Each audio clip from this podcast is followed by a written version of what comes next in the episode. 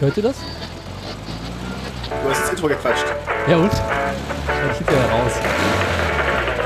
Lügner. Ins Intro quatschen, das macht doch keiner. Nein.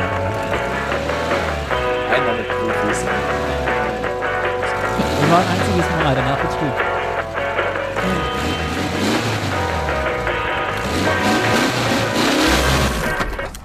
Meine Seifenblasen sind leer. ähm, herzlich willkommen zur Folge B. Es ist Freitagnachmittag und wir sind durch. Kurz, es ist na, Nachmittag, es ist mittlerweile 18 Uhr, wir wollten um 17 Uhr anfangen und ich war zu spät. Ähm, Immer zu spät. ich habe unseren Gast versetzt. Wir haben einen Gast heute. Aber wir keine Ahnung Frank. haben. Hallo. Herzlich willkommen. Wir haben nämlich keine Ahnung und er hat sich angeboten, uns zu helfen. Jo. Das ist jetzt ein bisschen schlecht, weil unser einziger Hörer ist jetzt auch unser Gast. ähm, Seit Aber- der nächsten Folge haben wir aber keine Hörer mehr. ja. Ja.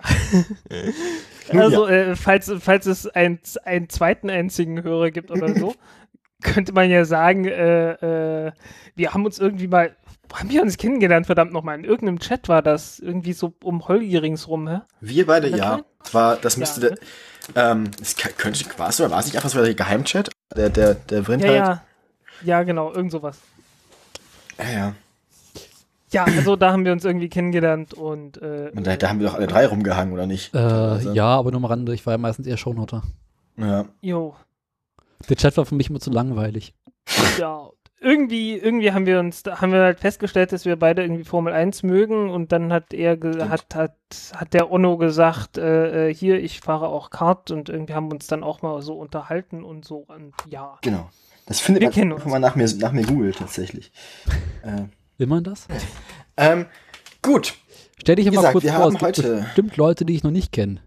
genau. Was qualifiziert dich denn hier mitzumachen? Was mich dazu qualifiziert Warum ist. fragen äh, wir unsere Gäste sowas? Wir sind selbst nicht qualifiziert. Nein. Ja, und Genau, genau. Ich, ich sag immer, ich bin Vollzeit-Nerd. Das ist gut. Bin total Ist das, ist das Qualifikation genug? Äh, Ja, ich hab, definitiv. Das ist mehr als wir irgendwie haben. so Zeugs studiert und so. Und Na, ja, immerhin. Ich habe zwei, zwei Fächer angefangen, jeweils ein halbes Semester. ich habe ich hab, äh, zwei Fächer angefangen und äh, eins habe ich abgebrochen, erfolgreich nach äh, acht Semestern abgebrochen und das andere, Oh. Nach, äh, abgebrochen, ist auch immer schön.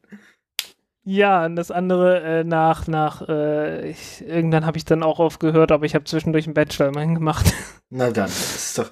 Ich glaube, dann Jetzt hast du mehr ich- vorzuweisen als die meisten anderen ich, Anwesenden. jetzt bin ich freier Journalist. Juhu. Also ich biete vier Semester Uni, also eingeschrieben. Hey, Gut, wie, wie viele Veranstaltungen hast du tatsächlich besucht? Ich glaube, das kann man an einer Hand abzählen. okay, bei mir waren es mehr. Alles Und klar. vielleicht an zwei Händen. Ein paar Auf Veranstaltungen. jeden bei Fall. 50. Ähm, Ja. Wenn wir schon dabei sind, unseren, unseren, unseren Gast ähm, vorzustellen, können wir ja auch sagen, man kann sich von seinen Qualifikationen selbst ein, ein Bild machen, indem man seinen eigenen Podcast hört. Ja, äh, ich habe einen Raumfahrt-Podcast zusammen mit dem Christopher van der Meiden, äh, den Countdown-Podcast. Und äh, ja, deswegen habe ich jetzt hier auch so einen tollen, äh, so ein tolles Headset mit, mit einem, einem eigenen Mixer und bla, was habe ich mich breitschlagen lassen, mir sowas zu kaufen. Gutes Zeug. Gute, das Äh. gute Zeug, genau. Ja, das ist so, das ist so halb gutes Zeug. Also äh, irgendwie das Headset kostet 40, der Mixer kostet auch 40. Es ist so das kleinste Mixer-Ding, was es gibt. Ja, gut, ich Das meine, klingt nach einem Superlux. Äh, ja, irgend sowas. Weiß gar nicht, wie die Dinger heißen. Dieses Also- Kilo China-Ding ist super. Ja, ja, also ist jedenfalls nicht schlecht. alles klar. Du klingst ganz passabel. Ja, finde ich auch. Ähm, wie gesagt, unser Thema heute, zu dem wir, zu dem du dich eingeladen hast, ähm, ist Brennstoff äh, und erweitert worden um Batterien. Ähm, genau, eigentlich war der, der eigentliche Name der Working Title mal Brennstoff. Nachdem wir das angekündigt hatten, haben wir dich irgendwie aufmerksam gemacht damit. Und nun werden wir uns noch um so Sachen wie äh, Brennstoffzellen und Batterien kümmern. Genau. Ist ja irgendwie Das- auch Brennstoff. Genau, alles B. Richtig. Alles, was mit B. Alles, Batterien mit B können auch gut brennen. Batterien brennen Das auch, auch. sehr gut, das stimmt. Ähm, ich hatte auch schon überlegt, ob wir noch so andere Brennstoffe im Auto uns, uns drum kümmern, so, ähm, weiß ich nicht, Kupplungsbelege und Reifen und solche Geschichten. Das muss brennen. Wollte ich auch gerade sagen. Aber bevor wir, bevor wir zum eigentlichen Thema kommen, haben wir ja noch Neuigkeiten und dieses Mal hat am meisten zu erzählen der Daniel. Weil ich die Hat er gesagt. vorbereitet ist. Dann spiele ich mal das äh, Nachrichtenjingle ab, ne? Drei.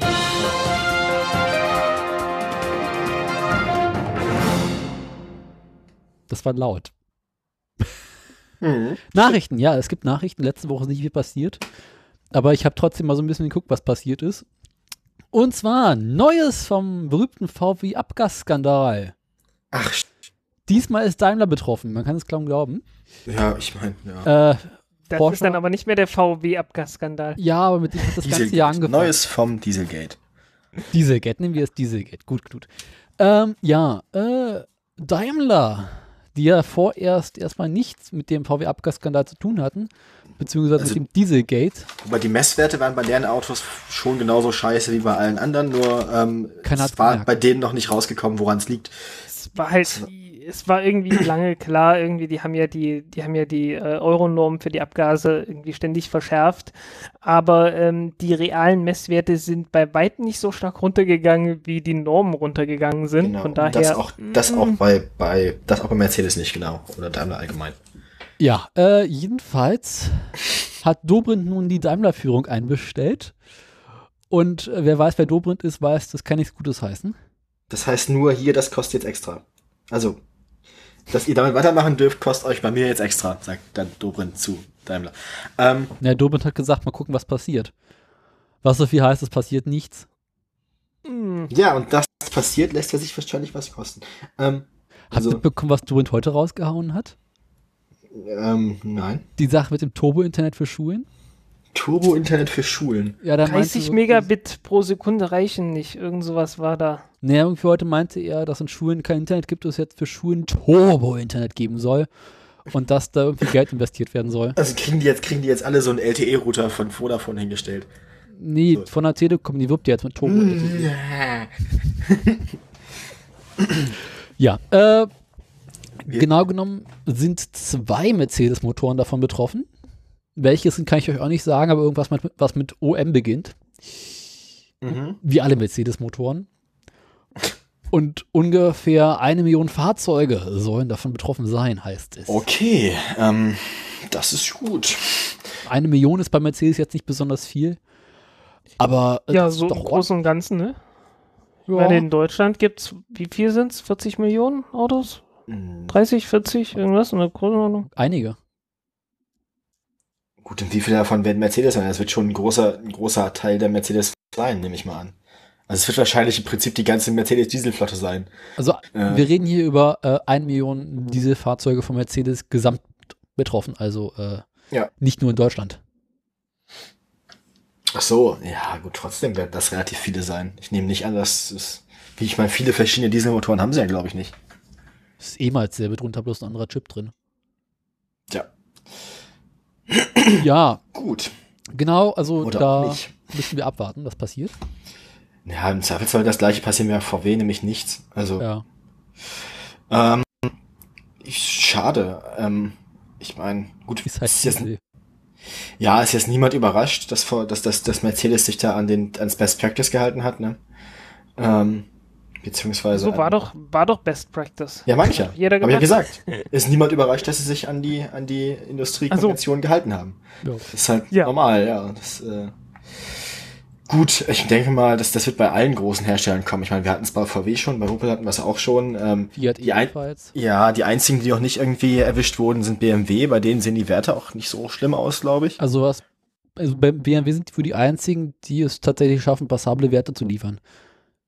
Oder, na, was heißt schaffen? Die einzigen, die es freiwillig machen. Schaffen könnten die das alle. Ja, also BMW schafft es halt auch äh, offiziell. Und also Jo. Ja. die Werte ne- neigen, äh, sind auch mehr als eigentlich, aber nie so viel mehr als normal Ich- ja. vorgegeben ist. Also nicht zehnmal so viel, sondern doppelt so viel. Ähm, Nee, gar nicht mal so. do- do- nee, weniger sogar.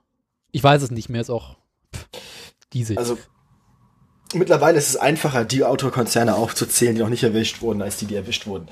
Habt ihr die äh, Meldung von Dacia mitbekommen? Nee. Ich glaube, beim Postillon ging es rum, äh, dass äh, Dacia sich schämt, äh, es nicht zu schaffen, bei Dieselabgasen zu faken, weil sie nicht wissen, wie. ja, Das fand ich irgendwie schön. ja, hab ich gesehen. Aber ich glaube, Dacia hat eh keine Dieselmotoren im Angebot. Weiß ich nicht, sind das nicht eh im Prinzip nur Renaults? Es ist Renault, ja, aber pff, alte Renaults.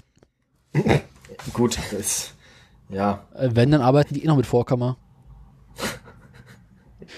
Ach, Leute. Ja. Ähm, womit wir auch schon fast am Thema wären. Nee, ich habe noch Ähm, ein paar mehr Nachrichten. Also hier, so jetzt- schnell ist hier seid ihr nicht ja. Oh. Ich habe noch äh, eine gute Nachricht. Und zwar Au, von oh. Tesla. Ja. Äh, War ja so die Meldung der letzten Woche, dass letzte Woche Freitag, das glaube ich, glaub, der siebte oder sowas, ähm, das Tesla Model 3 in der Produktion gestartet wurde. Ach ja. Und alle so, yay! Ja, äh, Einstiegspreis soll wohl so um die 35.000 Dollar liegen. Mhm. Was für Tesla natürlich bedeutet, es endlich mal zu schaffen. Was bekommst du dann dafür genau? Äh, Dacia mit Elektromotor. keine Ahnung, ver vermutlich mal so ein Tesla Model 3 60D oder wie das heißt. Ohne, ohne Klimaanlage, ohne Radio, ohne mit, äh, mit Handkurbeln für die Fenster und so, ne? Den Klassiker. Barversion mit äh, Bierkisten anstatt Stühlen. ja, ich meine, Jo, alles klar. Ja, ähm, kann man ja mal nachgucken. Ich werde das ganz kurz nachschauen, was man da bekommt. Erzähl mal weiter. Wird spannend, weil Tesla ja bisher immer nur Fahrzeuge gebaut hat, die im Rahmen von über 80.000 Dollar liegt und sie jetzt versuchen müssen, in die Konkurrenz einzusteigen von anderen Elektroautoherstellern, die sich ja nun eher in dem Bereich von 35.000 Dollar liegen. Da gibt es ja Chevrolet Bolt oder wie der heißt. Äh, BMW i3 ist auch in einem ähnlichen Bereich und die anderen auch. Ähm, das heißt, Tesla wird jetzt neuerdings mehr Konkurrenz haben. Volvo hat ja jetzt neulich auch angekündigt, äh, nur noch Elektroautos bzw. Hybridfahrzeuge zu, zu bauen. Was man sich hier wissen muss, ist, dass Tesla tatsächlich noch weniger Autos absetzt als Volvo bisher. Und zwar irgendwas unter 500.000. Ja, es ist halt eine Luxuskarre. Ja, aber ist halt, was man nicht vergessen hat, dass Tesla halt wirklich ein kleiner Hersteller ist. Jo. Ähm, aber das Interesse an dem Fahrzeug ist tatsächlich relativ groß. Es gab über 400.000 Vorbestellungen für das Modell 3, Mhm. was ernsthaft ist. Also ich glaube, es gab bisher noch keinen Hersteller, der so viele Vorbestellungen hatte bei Fahrzeugen. Der Wiki-Artikel ist auch geil, äh, zumindest auf Englisch irgendwie. Da steht das Max, die maximale Kapazität von der größtmöglichen Batterie, aber nicht irgendwie alle anderen. Also ich habe jetzt hier mal die Seite aufgemacht. Ähm, 345 Kilometer Reichweite, sagen sie einem, fünf Sitzplätze. Man kriegt den Autopiloten, den Supercharger und ich glaube, alles andere ist halt, wie gesagt, wirklich dann Aufpreis. Holzbank. Jo. Ja. Wie viel, äh, was für eine Batterie, was für Batterieoptionen gibt's da? Ich sehe bloß, dass die Ich- größte 75 Damit ich, sind. damit ich, damit, ja, damit ich mir das konfigurieren kann, müsste ich vorher 1000 Euro ausgeben. Die habe ich nicht. Also sie sagen es einem Ah. vorher, also weil ich das hier sehen kann, nicht. Ähm, Also ich vermute Nee. mal, dass es irgendwie so ein 50er und ein 60er geben wird, definitiv. Ja. Und dann nochmal 75 und vielleicht später mal ein 80er oder sowas, keine Ahnung. Werden wir wie sehen. gesagt, die, die, die Reichweite von Webseite, mit der sie werben, sind 345 Kilometer. Ist ja nicht so viel, wie der große hat, also Ja. lange nicht. Aber da wirst du garantiert auch mehr schaffen als die 345. Ja, das ist das, was sie einem garantieren, nehme ich an. Also alles darüber hinaus ist dann Bonus. Ja, Wenn man es drauf anlegt, schafft man bestimmt auch 1000 Kilometer, wie wir neulich gelernt haben. ja aber ich glaube nicht mit dem 3. Nee. Das glaube ich nicht. Nur wenn einer schiebt. Ja, nur wenn einer schiebt mit dem 100D. ähm, Äh, ja, und was man auch nicht vergessen dürfte, ist, dass diese Produktion des Modell 3 vorher erst nicht profitabel sein wird. Weil die Batterien halt immer noch wesentlich mehr kosten, als äh, ja, der Wagen hinter verkauft werden kann. Ich sag mal, selbst mit der, mit der neuen Fabrik sagen die irgendwas um die 200 Dollar pro Kilowattstunde. Hm. Naja gut, so viel macht das dann auch nicht aus, ne? Äh, weiß nicht, 60 Kilowattstunden sind dann irgendwie was um die 12.000. Ja. Ja, aber aktuell kaufen sie ja noch die Batterien bei, glaube ich, Panasonic ein oder sowas. Okay, da dürfte es mehr sein. Und äh, deswegen muss halt Tesla jetzt darauf hoffen, dass endlich diese äh, Fabrik von ihnen fertig wird. Weil dann werden sie erst profitabel sein können. Ja, ich denke mal, da werden sie hinkommen. Also Ja, klar. das Kapital zum Aufbauen dieser Fabrik haben sie allein durch die Vorbestellung schon drin, weil jede von diesen 400.000 Vorbestellungen sind 1000 US-Dollar. Hm. Ähm, Und das ist dann viel Geld. Ja, die Frage ist auch immer noch, wie viele Leute werden schlussendlich wirklich ein Auto kaufen. Ja, klar. Ähm, aber lass es, lass es 100.000 sein. Das ist für einen Einstieg von einem Modell auch schon echt viel. Ja, klar. Aber halt, dann müssen sie die restlichen 300.000 äh, Vorbestellungen ins Geld zurückgeben. Ja, Naja, ich bin gespannt, worauf das hinausläuft. Ähm, wird Ich auf jeden auch. Fall mit, mit die größte Herausforderung für Tesla jetzt, das äh, ordentlich über die Bühne zu bringen. Also es gibt ja schon Bilder vom Model 3. wobei billig ist es auch nicht gerade. Nee. 35.000, ne? Nee. Na gut, das ist dann, ja, es ist, Ich meine, gut, wenn du dir einen Dreier kaufst, musst du auch so viel Geld einplanen. ja, genau. Naja, geht auch billiger. Ja, klar. Und ich meine, darfst nicht vergessen, ein, ein Elektroauto ist letzten Endes von der Leistung her nicht vergleichbar mit einem normalen Auto, müsste eigentlich billiger sein. Ja. Ne? Weil irgendwie weniger Leistung, also irgendwie niedrigerer Preis wäre schon angemessen. Aber äh, stattdessen Andererseits hat man halt immer weniger Haltungskosten nachher, ne? Nee. Aber BMW hat jetzt auch angekündigt, den Dreier zukünftig auch als Elektroversion oder als Hybrid anzubieten. Beziehungsweise tut Mhm. es sogar bereits. Und wenn ich mich nicht irre, ist die Karre noch teurer. Ja, teurer geht immer, aber äh, Ja. ich sage mal, die Mehrzahl der Autos ist nicht in diesem äh, Preissegment Nee. unterwegs. Ganz klar. Was mir aufgefallen ist am Model 3, die Karre ist mal relativ hässlich. Ja, schön finde ich den auch nicht, ne? Nee, tatsächlich nicht. Ähm, aber ähm, auf jeden Fall ist es eine Bereicherung für den Automobilmarkt, würde ich sagen. Definitiv. Und ich hoffe mal, das wird sich. Ich hoffe mal, man sieht in den nächsten Jahren hier mehr Dreier rumfahren, also Mod Tesla Modell 3, als die, ähm, als den bisherigen normalen. Weil den sieht man ja doch relativ selten so live. Die sieht man immer wieder mal in Berlin. Ja, in Berlin vielleicht, aber ähm, Ansonsten, ich habe hier äh, live vielleicht zweimal einen gesehen, seit es den gibt in Magdeburg. Ja, Ja, also ist außerhalb von irgendwelchen Metropolen irgendwie oder, oder relativ reichen äh, Touristengegenden äh, pff, siehst nicht. und außerhalb von Deutschland siehst du auch wesentlich häufiger. Na gut. Auf jeden Fall ähm, sind wir auch da gespannt. Ja, definitiv. Ähm, Gibt es denn sonst noch Neuigkeiten? Ich habe noch eine Neuigkeit, die ist aber schon ein bisschen älter und ich weiß nicht, ob die jetzt so wichtig ist.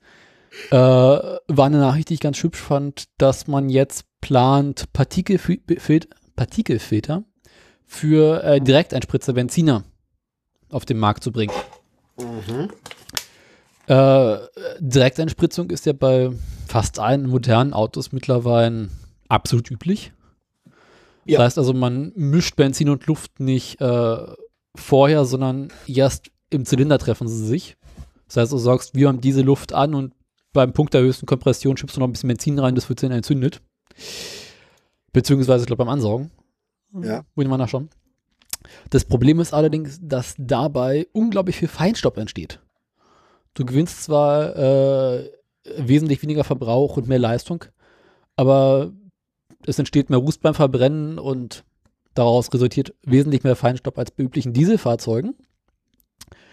Und mit der neuen Abgasnorm Euro 6c, keine Ahnung, was die kann, ähm, sollen auch Direkteinspritzer Benziner stärker äh, ins Visier genommen werden. Und nun plant man ähm, Partikelfilter, wie man so vom Diesel her kennt, auch in den Abgastrakt einzubauen. Mhm. Ähm, das Ganze lässt sich unglaublich leicht nachrüsten, weil man einfach nur ein Stück äh, Rohr aus dem Abgastrakt rausnehmen muss und so einen Partikelfilter einbauen soll. Äh, das heißt aber, dass bereits verkaufte Fahrzeuge davon vorerst nicht betroffen sein sollen, sondern nur äh, Neufahrzeuge. Mit diesen ähm, Abgas, äh, Partikelfiltern kann man bis zu 99 Prozent der Feinstaubemissionen beeinhalten, also sparen. Allerdings äh, wird man draußen auf der Straße sowas zwischen 65 und 80 Prozent weniger Ausstoß haben, da man insbesondere bei der Beschleunigung und ähnlichen ähm, Zuständen ähm, nicht alle Partikel rausreinigen kann. Mhm. Ähm, Jo, na klar, hat, hat irgendwie nur eine begrenzte äh, Filterkapazität. Wenn zu viel auf, wenn zu viel Leistung abgerufen wird, dann bläst es halt durch wahrscheinlich. Klar. Jo, Kosten. Wenn man einen Motor so bauen könnte, dass man einfach äh, mit einem mageren Gemisch arbeiten könnte, Mhm. äh, dann würde es dieses ganze Rußproblem auch gar nicht mehr geben. Aber äh, ich habe gestern gelernt, äh, ansonsten verbrennt dann langsam aber sicher irgendwie irgendwelche Aluminiumteile im Motorblock. Wird halt sehr sowas. heiß. Hm. Je, wenn du mager fährst, wird der Motor einfach relativ heiß. Mhm. Ähm, abgesehen davon hast du dann, glaube ich, auch wieder mehr Stickoxide drin. Ja. Weil dann fängt er halt an, den er Stickstoff zu oxidieren. Weil er heiß Genau. wird. Ja, genau. Weil, ja, genau. Also die, Weil wenn, wenn die Stickoxide kein, entstehen, die, die Stickoxide entstehen einfach bloß, wenn du Luft heiß machst. ja, und die, genau, und die, das passiert halt dann, wenn du ein mageres Gemisch hast. Außerdem äh, steigt die sei denn, du packst so viel, sei denn, du packst so viel Luft rein, dass die Luft alleine schon dafür sorgt, dass es nicht so heiß wird. Aber Dann verlierst äh, du ich glaub, Leistung. Dann verlierst du Genau. massiv Leistung. wollte Dann ich bist, gerade letzten sagen. Endes bist du dann für die gleiche Motorenleistung wieder ineffizienter, was den Treibstoffverbrauch angeht. Ähm. Was ihr auch Also- wirklich bedenken, bedenken müsst, ist, äh, dass nur bei einem optimalen Gemisch aus Benzin und Luft der Cut mitarbeiten kann. Weil wenn man sich mal so diese ähm, na, ähm, Diagramme anguckt, wo der Katalysator am effizientesten arbeitet, und dann sieht man das genau bei Lambda gleich 1, also kein, kein Rest Sauerstoff und kein Rest Brennstoff. äh, ja, war das dann, also wenn du ein bestimmtes Verhältnis von Benzin zu Luft hast, ich weiß nicht mehr genau welches es war, dann Das, kann kommt, das der kommt auf die Bestände an. Aber Lambda 1 heißt, dass im Abgas kein übriger Sauerstoff, also un, Ja. kein freier Sauerstoff und auch kein freier Treibstoff mehr ist. Und nur dann kann der Katalysator ordentlich arbeiten. Und ja, logisch, weil du, du willst ja dein, dein Stickstoff, äh, deine Stickoxide zu äh, Stickstoff und Sauerstoff wieder zerlegen, ne? Mhm. Und wenn du zu mager verbrennst, dann steigt halt der Cut wiederum aufs Dach. Ja, Ja. wie man es dreht und wendet, irgendwie kommen wir nicht weiter mit den Fernbeherrschungsmotoren. Ähm, trotzdem noch für diesen Ja. Punkt jetzt fertig kriegen hier. äh, Preis pro Rußpartikelfilter liegt so zwischen 60 und 200 Euro. Kommt darauf an, wie groß er ist und was für ein Fahrzeug du hast. Äh, da sind dann bereits Einbaukosten drin. Die Hersteller werden natürlich ein 60 Euro mit Einbaukosten, das kann ich mir bei keiner normalen Automobilwerkstatt vorstellen. Genau, das ist nämlich der Punkt. Also so viel kostet das Ding einfach ähm, auf dem Markt, aber die Hersteller werden sich das natürlich wesentlich teurer kosten lassen. Und wenn du sowas nachrüsten wollen würdest, bezahlst du allein schon für die Mannstunden in der Autowerkstatt 200 Euro. Ja, klar. Aber du Aber wenn halt, es wenn du es direkt bei der Herstellung machst, Ja, das Ding aber- einfach offen da liegt, ein Schritt mehr, naja. aber du musst halt, äh, wenn du bereits ein Fahrzeug hast, m, kein Partikelfilter nachrüsten, haben sie gesagt. Ähm, die Dinge arbeiten natürlich ähnlich wie beim Diesel, das heißt, du hast eine Haltbarkeit von um die 10 Jahre. Ähm, das Regenerieren bei den Dingen ist auch notwendig, ist aber wesentlich einfacher, da die Abgase beim Benzin ja wesentlich höher sind als beim Diesel. Ähm, neuere Fahrzeuge, wie zum Beispiel der VW Tiguan, der gerade rausgekommen ist, hat bereits einen äh, Partikelfilter drin. Das Ganze nennt sich dann Vier-Wege-Cut. Ist also einfach ein Rußpartikelfilter, der an den Cut quasi angeschlossen ist. Das heißt, du hast nicht zwei Bauteile, sondern noch eins, was du einbauen musst. Äh, BMW und Volvo haben bereits angekündigt, im nächsten Jahr ähm, auch mit einzusteigen. Und Mercedes hat auch schon gesagt, dass sie bereits äh, erste Testfahrzeuge haben, ich glaube, die S-Klasse wird bereits getestet und nach und nach sollen die auch noch Ende diesen Jahres und Anfang nächsten Jahres mit Partikelfiltern ausgerüstet werden. Okay. Damit hätten wir dieses Thema auch endlich abgeschlossen. Sehr schön. Wollt ihr dazu noch was sagen oder nicht so? Wieso? Mm, Naja, Wir wollten ja sowieso über Brennstoffe reden, ne? genau. Wir sind eigentlich schon nah am Thema. Wir haben uns jetzt ja gerade schon über Diesel und Benzin unterhalten. Ähm, das waren jetzt, das waren jetzt alle Neuigkeiten, ja? Ja, Sehr gut. vorerst hoffentlich. Alles klar. Dann ähm, beenden wir erstmal unseren Nachrichtenblock. Wir haben natürlich keinen Jingle für den Themenblock. Bom, bom, Ähm. bom. Eigentlich bräuchte ich immer aus der Sesamstraße den Schlemier mit dem entsprechenden Buchstaben. Ähm, möchtest du ein B kaufen? ähm, also, kommen wir zum Thema. Brennstoffe, Batterien, Und Gedöns. genau, Monster und Mutanten. Ähm, wo wollen wir anfangen? Wir hatten uns vorhin geeinigt. Ähm, hatten wir uns geeinigt? Nicht so wirklich. Wir hatten, wir hatten verschiedene Reihenfolgen vorgeschlagen. Aber ich denke, mit Benzin können wir gar nicht so falsch liegen, ne? Benzin ist das Üblichste. Fangen wir an mit Benzin. Bei Benzin kann man falsch liegen, das stimmt schon. Ähm, genau. Benzin und eigentlich alle ähm, Kraftstoffe, über die man so redet, von Benzin, Diesel über ähm, bis hin zu ähm, äh, Erdgas, kommen im Prinzip alle aus der Erdölförderung. Ähm, Diesel und Benzin sind nur zwei unterschiedliche Ausschnitte, mehr oder weniger aus dem Spektrum von Sachen, aus dem ähm, Erdöl so besteht, wobei Benzin der leichtere, höher siedende und ähm, ja, weniger dichte Bestandteil ist. Ähm, der Vorteil davon ist eben, dass es ähm, weniger rußende, schwere Bestandteile hat. Es zündet nicht so schnell selbst wie Diesel. Sinnvollerweise, wie du gleich erklärt Deswegen hat man es ausgesucht. Unter Druck meinst genau. du jetzt aber. Genau, natürlich, unter, unter Druck. Ja, ja, genau. Ähm, und ist aber allerdings ähm, der, der edlere Bestandteil sozusagen vom, ähm, vom Erdöl. Das heißt, da im, in einer bestimmten Menge Erdöl, da kann man weniger Diesel draus, äh, weniger Benzin draus machen als Diesel. Ähm, ja. Jo, dann. der ganze, der Trick, den man dann irgendwie gefunden hat, ist, man äh, benutzt Katalysatoren, um praktisch diese längerkettigen Bestandteile wie Diesel halt und so weiter aufzubrechen und äh, ja, zu, kürzer Ket zu kürzeren genau. Ketten zu machen. Genau. halt Benzin raus. Genau, der erste Schritt bei Erdölverarbeitung ist immer erstmal ähm, das Aufspalten in die verschiedenen Bestandteile durch Destillation, ähm, also durch die, in die verschiedenen, verschiedenen flüchtigen, verschieden schweren Bestandteile. Ähm, man kann, mittlerweile wird Benzin meistens auch gestreckt durch Ethanol, wo, ähm, Biosprit E10 ist ja. das mit dem 10%. Im normalen Benzin sind meistens 5% drin. Beim Kartfahren sind wir fürs Benzinholen immer in die Niederlande gefahren, weil da gibt's noch ähm, Benzin komplett ohne Ethanol, ähm, weil Ethanol immer ein Leistungsverlust ist.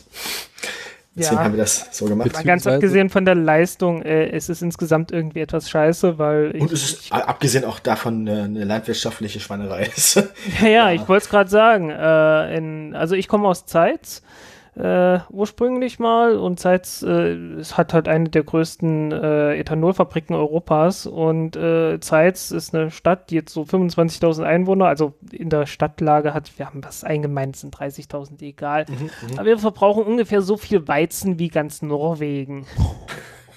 Alter. Ja, gut, in Norwegen leben auch nur drei Menschen. Und ich glaube, das ist jetzt noch mehr geworden. Also, es ja. ist echt böse. Mhm. Aber in anderen Ländern fahren sie ja mit äh, teilweise E85 und auch, ich glaube, im Motorsport bei NASCAR oder so. Wird E85. Ja, da, fahren sie mit, da fahren sie mit reinem Ethanol. Das aber, Methanol, ähm, Methanol. Methanol. Nee, das nicht mehr. Nee, nee, nicht mehr. Doch. Indica ist komplett Ethanol. Früher war es Methanol. Das sieht man daran, dass man jetzt sieht, wenn die Autos brennen.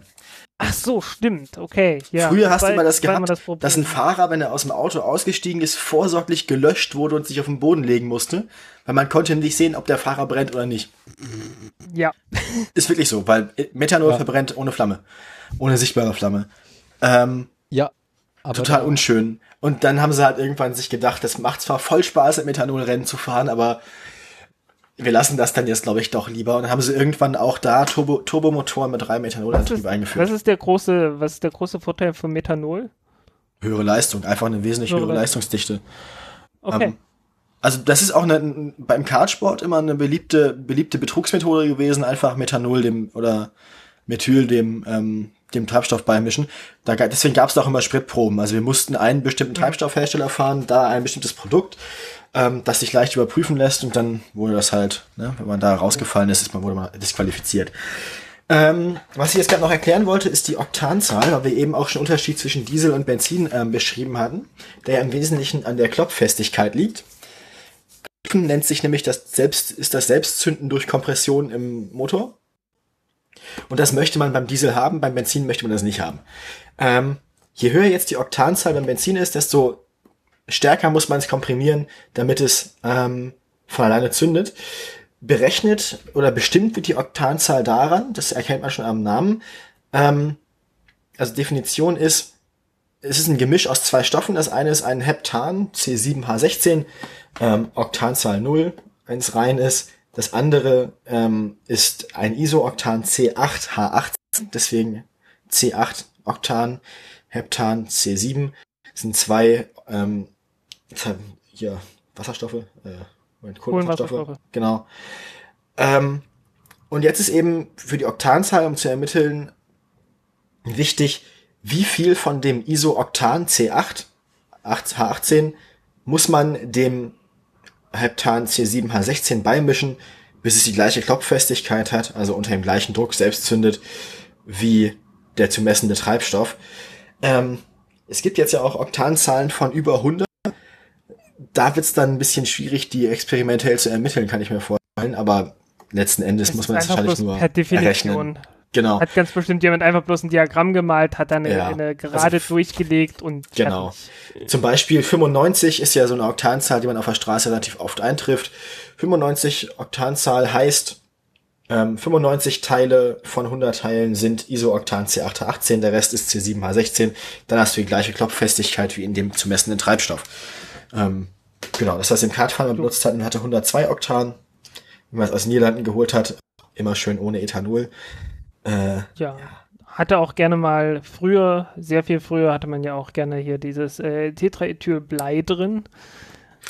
Das ist noch was anderes, genau. Ähm, damals konnte man noch nicht die Klopffestigkeit erreichen durch reines Veredeln des ähm, Treibstoffs, ähm, eben aus den Rohölbestandteilen, sondern musste dann noch Zusätze dazugeben. Heutzutage ist es ein bisschen weniger geworden. Ähm, damals hat man zum Beispiel wirklich Blei benutzt, um die Klopffestigkeit zu erreichen, weil Jo. Blei, Organische, organische Bleiverbindung. Sehr lecker. Genau. Also äh, organische Metallverbindungen, die sind vor allen Dingen, äh, gehen relativ gut in den Körper rein und so. ja, die lagern sich, lagern sich total gut überall in den Zellwänden und so ab und das ist, Ja, ja, also es, es gibt organische Verbindungen mit Quecksilber. Äh, die sind so böse, wenn du dir, wenn du dir die über, der, über die Hand kippst oder so, kannst du daran sterben. An Schön. Quecksilbervergiftung. cool. Äh, Das ist, das ist richtig böses Zeug. Das, Das geht mir. vor allen Dingen auch durch, durch einfache Gummihandschuhe, geht das teilweise auch durch. Also, Das Einzige, was uns jetzt noch fehlt im Auto, ist eigentlich Wasserstoffperoxid ne? und das und Hydrazin. Das war's dann auch schon. Also das ja, also Hydrazin kannst du ja machen, wenn du willst. Also, müsste eigentlich funktionieren für den Automotor, oder? ja Zwar klar, voll irgendwie. die Sauerei, aber so, Das, das, Geilste, das Geilste an Hydrazin ist ja, dass. es äh, funktioniert auch. das kann- es, es, das ja, es fährt halt auch nach, also, äh, ja, in Vakuum dann.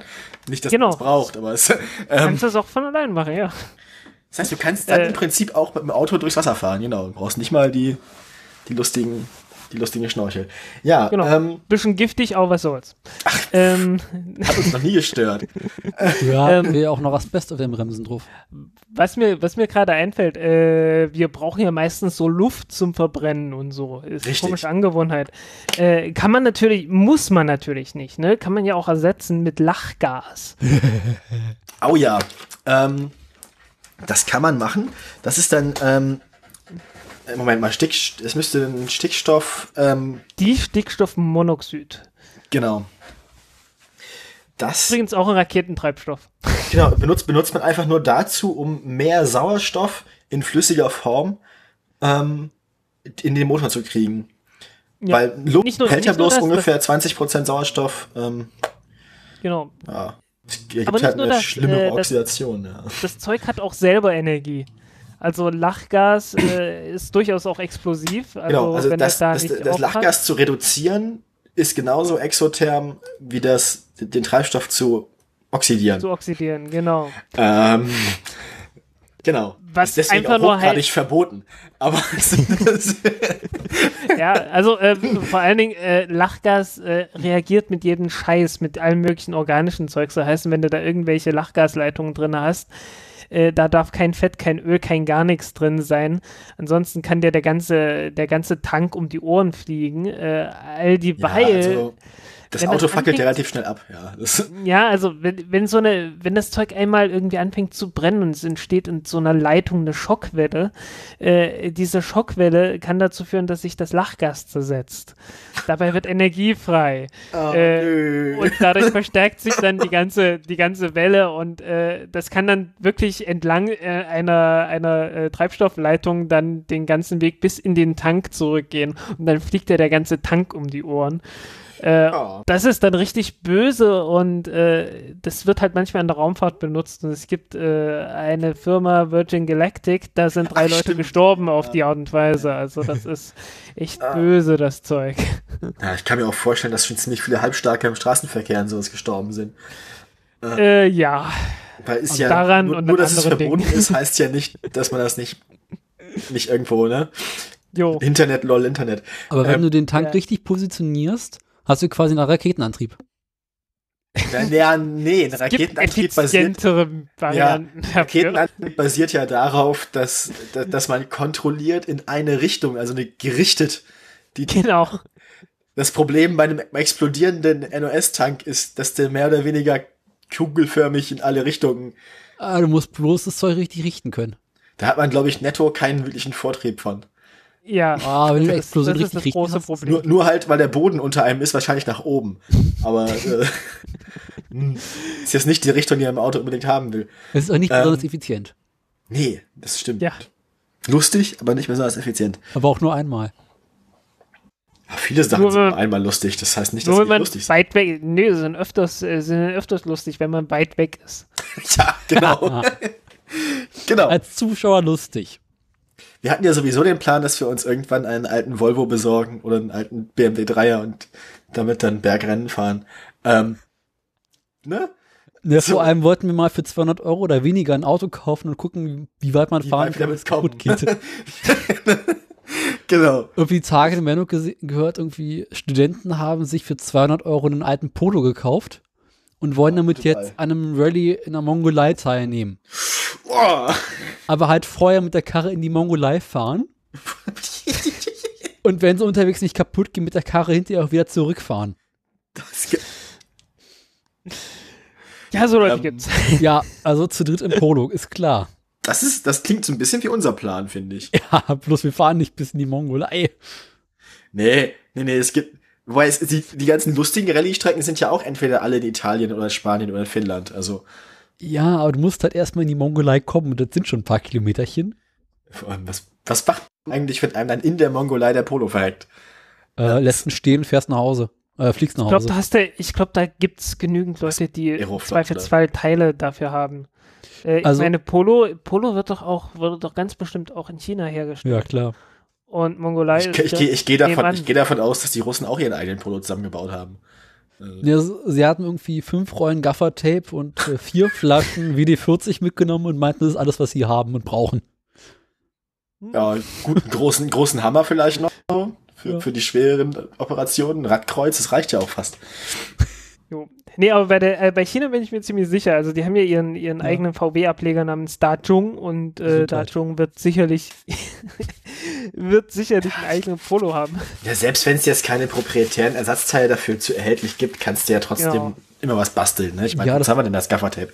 Das war Ähm, irgendwie so ein Polo 1 oder Polo 2, also eine richtig alte Karre. Ja, Ich ich meine, da- alles auch Schweißen dran. Ja, das ist, eh, das ist alles Standard. Jo. Nun denn, Ja. ähm, den Jungs wünschen wir viel Glück. Ähm, die wir, schön. wir, wir nehmen uns das zum Vorbild. Jo. Irgendwann, früher oder später. Jo. Wenn wir alt sind, nichts mehr zu verlieren haben. Aber wir Ähm, kaufen keinen Polo. wenn man, wenn man jetzt so, ein- wenn man einen jetzt so einen. Benziner hat, wenn man jetzt so einen Benziner hat, da hat man es, glaube ich, noch relativ leicht, den auf Erdgas und ähnliches umzurüsten. Richtig, das ist vollkommen richtig. Ähm, wie ich gerade schon erklärt habe, Erdgas ähm, im Prinzip nichts anderes, ist ja auch ein, Kohlenwasser, ein Kohlenwasserstoff. Ähm, Methan in dem Fall. Ähm, Propan, Butan geht ja auch, das ist dann dieses LPG-Zeug, ne? genau, das ist dann Liquid Propane Gas. Das andere CNG ist Compressed Natural Gas. Ähm, fangen wir mit dem Erdgas mal an. Beim Erdgas muss man am Motor jetzt nicht unbedingt viel machen. Man spart sich große Teile der Einspritzungsanlage, weil man im Prinzip nur einen Druckminderer braucht ähm, aus dem Gastank. Der bringt seinen eigenen Druck ja mit. Der Druckminderer muss dann quasi einen konstanten Einspritzdruck halten. Du hast 200 Bar auf der Gasflasche im Kofferraum, willst einen Einspritzdruck von, weiß ich nicht, drei bis sechs Bar haben, nehme ich mal an. Ähm, kannst also so lange fahren, bis der Druck in der Flasche unter 6 Bar ist. Jo, Ähm, dann hast du irgendwie 3% noch übrig. Richtig. Die, die Einspritzung, die Einspritzung über die Lambda-Sonde ja sowieso automatisch geregelt. Das heißt, die kriegt davon auch nicht so viel mit. Ähm, man muss halt bloß das Auto daran gewöhnen, dass jetzt halt kein flüssiger Treibstoff mehr da ist. Das heißt, das Einzige, was ein bisschen problematisch sein kann, wenn man gleichzeitig noch ähm, das Auto ähm, mit Benzin betreiben können möchte, ist ähm, dann dafür zu sorgen, dass dieses Benzinsystem nicht trocken fällt. Ähm, das heißt, da irgendwie die, die Einspritzbrücke immer wieder umzuschalten von Benzin auf ähm, Gas. Aber ähm, letzten Endes kann man Autoren relativ einfach mit Erdgas betreiben. Viele Leute schrecken davon leider zurück, wie ich gerade schon erklärt habe. 300 Bar Erdgastank im Auto, äh, 200 Bar, Entschuldigung, trauen sich viele Leute einfach nicht, haben sie Angst vor. Geht auch mit weniger Druck, damit wären wir beim Propangas. Mhm. Jo. Propangas ähm, war. Wird bei irgendeinem Druck flüssig, ich weiß gar nicht welcher. genau, genau. Ähm, deswegen, naja, das, ich, da kann ich mir jetzt nicht aus Erfahrung so viel zu sagen. Letzten Endes wird es wahrscheinlich auch von der Einspritzung her ähnlich gut funktionieren wie Erdgas. Problem ist nur, ähm, auch wieder, naja, das ist eine Religionsfrage, würde ich sagen. Aber der Vorteil an Erdgas ist, leichter als Luft. Das heißt, wenn mal was schief geht, dann sammelt sich das nicht flüssig im Fußraum von deinem Auto. Ähm, das sind so Sachen, die bei Propangas dann schon mal passieren können, wie man das halt von so den, den guten alten, ähm, ja, den, den Flaschen, die man so im, im Wohnwagen hat, kennt. Hm, wo es dann immer im Wohnwagen irgendwie komisch riecht und so. Äh, ja, ich suche immer noch den Druck, ich habe keine Ahnung. Ah, hier, hier, 110. Natürlich, wieso gucke ich in die englische? Äh, warte mal, äh, äh, äh, hier Dingens, jetzt muss ich von Kilopascal kurz umrechnen, das sind dann 12 Bar oder sowas. Genau. Ja, also der, der Witz ist halt, das Zeug ist flüssig äh, und es äh, verdampft halt die ganze Zeit, bis es halt auf, auf so einen Druck von 12 Bar kommt. Und äh, wenn man jetzt was rausholt, dann kommt natürlich das Gasförmige zuerst raus und das Flüssige ist immer noch da und das fängt sofort an zu kochen, weil der, weil der Druck plötzlich zu niedrig ist. Und äh, kocht halt so lange, bis so viel verdampft ist, äh, dass der Druck wieder da ist. Genau, äh, dabei wird es kalt, ich habe keine Ahnung, wie kalt. Wie kalt kann ich dir auch nicht genau sagen. Also gut, die, ähm, das mit der, mit der Kälte kennt man ja bei den, bei den, bei den Erdgasflaschen auch. Die sind, das, da ist das Wasser ja auch, äh, Wasser, das, das, das, das Erdgas ja auch fast flüssig drin, glaube ich, bei 200 Bar.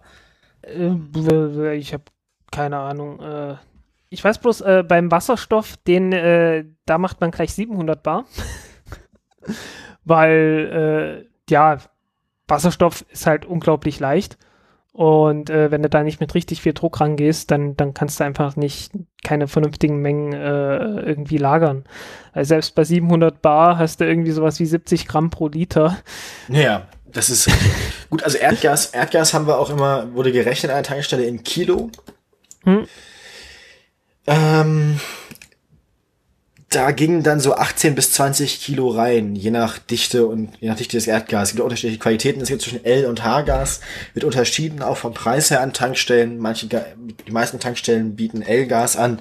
Für L wie niedrige Qualität, Low Quality, H heißt dann High Quality. Ähm, das H-Gas ist ein bisschen schwerer, ähm, man kann damit mehr Reichweite und mehr Leistung machen, ist dafür teurer. Ähm, und eine höhere Dichte. Das L-Gas natürlich entsprechend weniger Dichte, weniger Leistung und ist billiger. Ähm, ja, letzten Endes ist das auch schon fast alles. Also unterscheidet sich jetzt hm. technisch, abgesehen vom Vorhalten des Gases in großen roten Druckflaschen, ähm, nicht viel vom Benzin.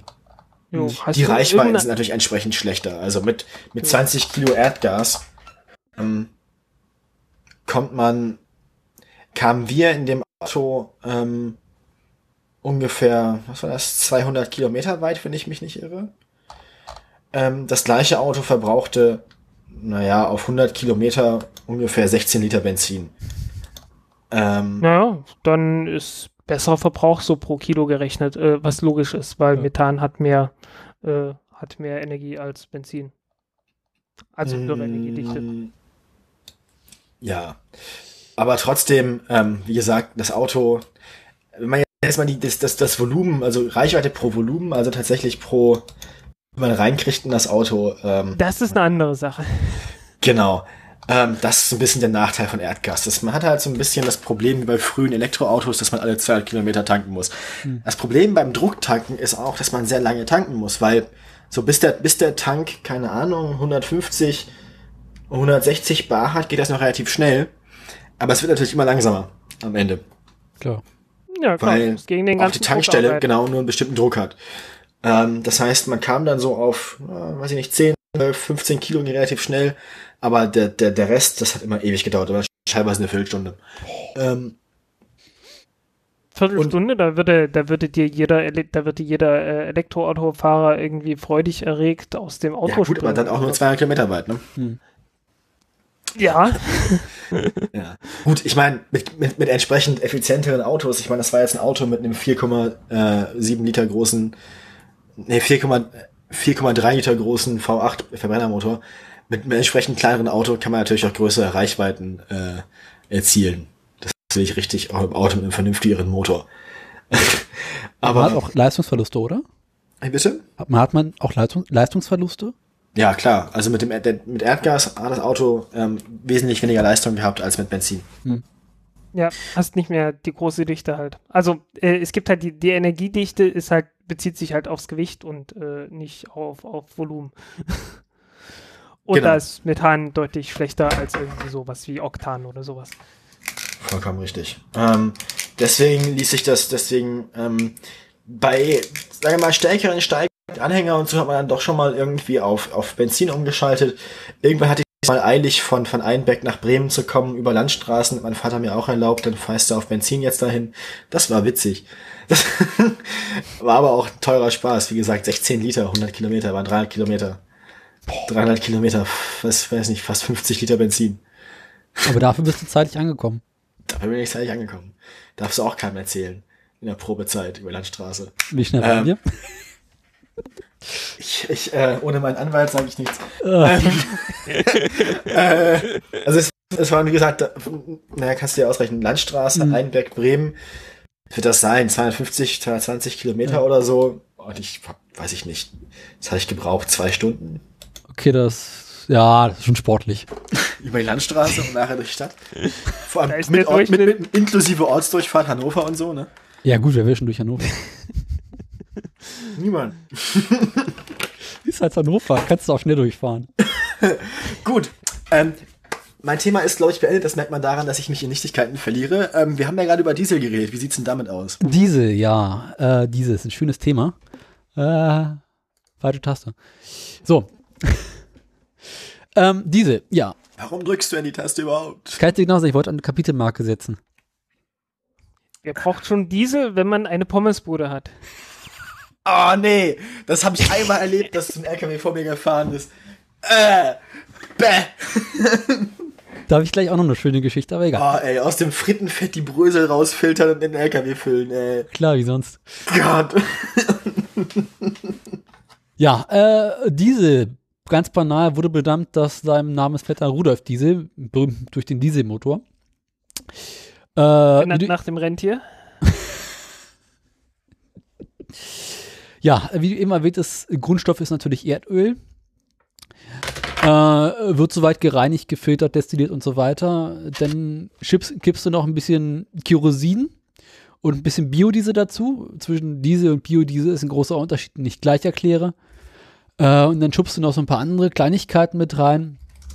Und dann entsteht irgendwie Diesel. Ähm, Diesel ist im Großen und Ganzen an sich nichts anderes als Heizöl. So, als leicht, als leichtes Heizöl. Genau. Äh, da du trotzdem nicht tanken, da Heizöl anders besteuert wird als Diesel. Und ähm, deswegen sind im Heizöl Sachen drin, die nicht gut für den Motor sind, absichtlich. Ja, außerdem hat Heizöl eine sehr stark schwankende Qualität. Und ist, glaube ich, farbig markiert, wenn ich mich nicht richtig irre. Genau. Was zur Folge hat, dass wenn du irgendwie einen ollen Benz hättest, könntest du problemlos Heizöl tanken.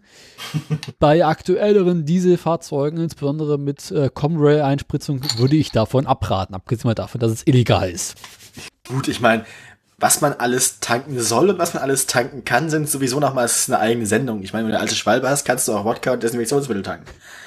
Du kannst auch Landwirtschaftsdiesel tanken. Oder Stroh 80. Jo. Äh. Nee, ich meinte jetzt beim Diesel, aber äh, ist auch illegal. Obwohl ich mir das habe sagen Legal, schmillegal, ey. dass es so äh, kleine Zusatzstoffe gibt, die man in den Tank kippen kann und dann wird quasi die Farbe äh, weggemacht. So Tankbänkeln oder was?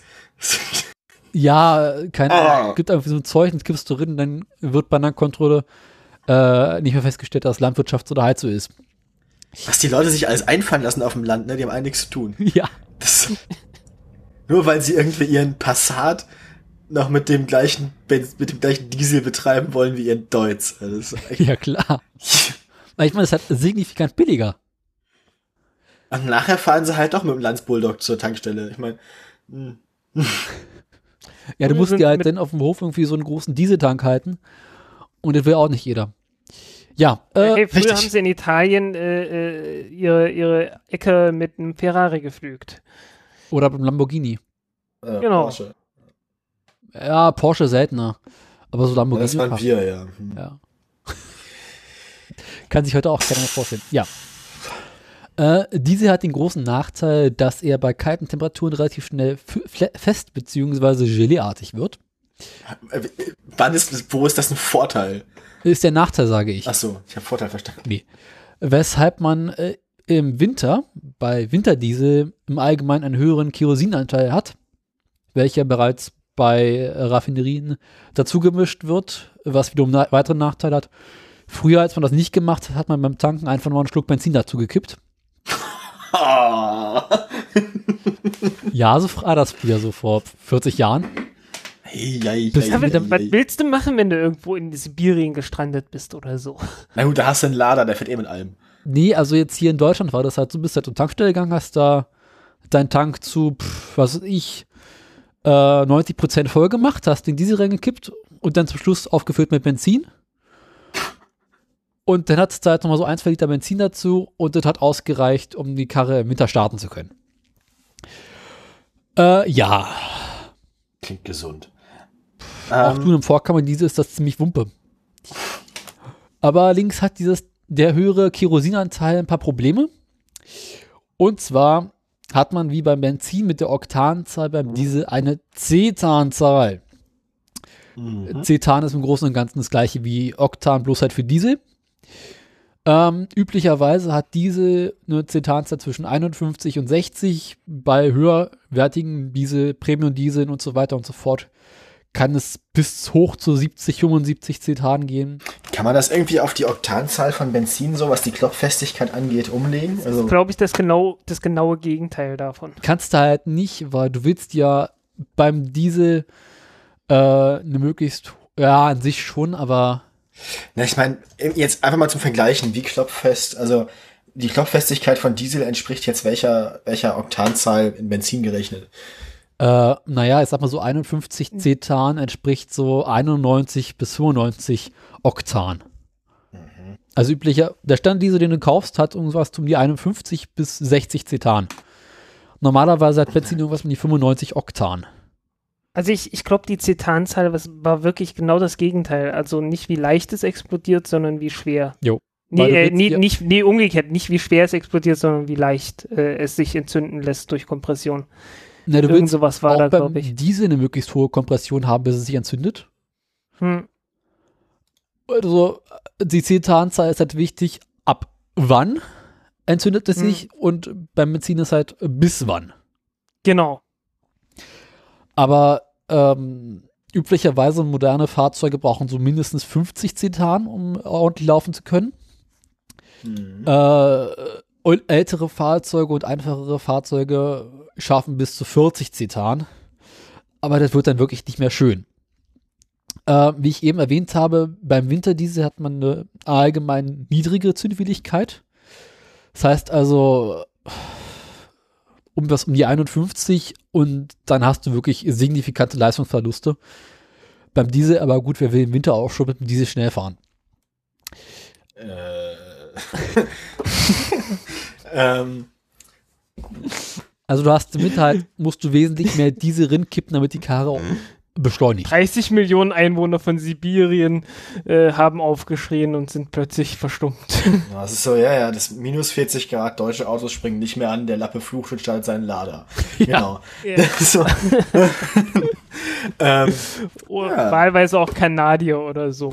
Ja, auch die Nordnorweger können da Spaß haben, glaub mir. Finnland ist toll. Das ist super. Witzigerweise sind in Norwegen alle mit Diesel unterwegs. Problemlos. Hm.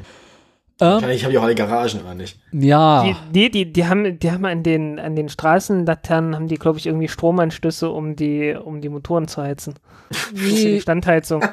Das ist ja geil. hast du ja, du wohnst ja im Allgemeinen nicht in Mietshäusern, so hast immer irgendwie einen Garten oder eine Garage und du hast halt tatsächlich irgendwie so einen kleinen Stecker vorne am Auto und da steckst du halt den Strom ran und dann wird irgendwie das Kühlwasser oder der Motorblock mit einem Tauchsieder beheizt. Wie gesagt, früher beim, früher beim Hans Bulldog haben wir das so gemacht, da musste man noch vorne, vorne, vorne dieses Ding anzünden. Ja, ja. Genau, muss man die Flamme im Vergaser zum Brennen bringen, damit dann der Diesel flüssig wurde. Und dann musste man das große Rad an der Seite drehen. Nee, du musstest vorher früher den Glühkopf beheizen.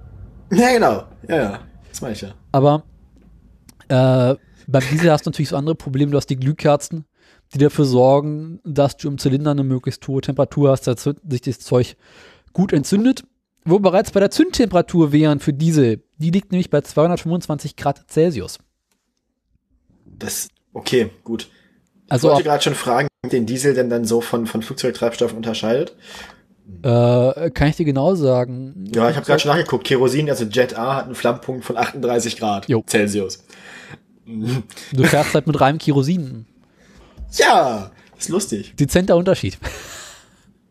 Mit dem Zeug betreiben sie ja auch die, die Motorräder ähm, bei, bei der Isle of Man und so, also Ja. mit Flugzeugtreibstoff.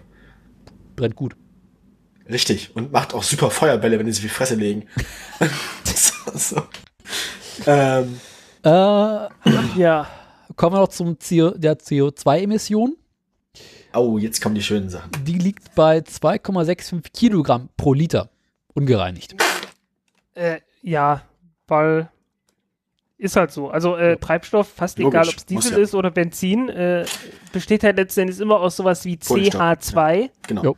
Ne? Also es sind so lange Ketten halt, irgendwie ein Kohlenstoffatom, rechts und links ein Wasserstoffatom. Ja. Äh, und äh, da kann man sogar schon ausrechnen, wie viel Luft man braucht, um das Zeug zu verbrennen. Naja, gut, wie, naja, wie viel, wie viel Sauerstoff man braucht, wenn man dann einen bestimmten Anteil von Genau. Sauerstoff in der Luft hat.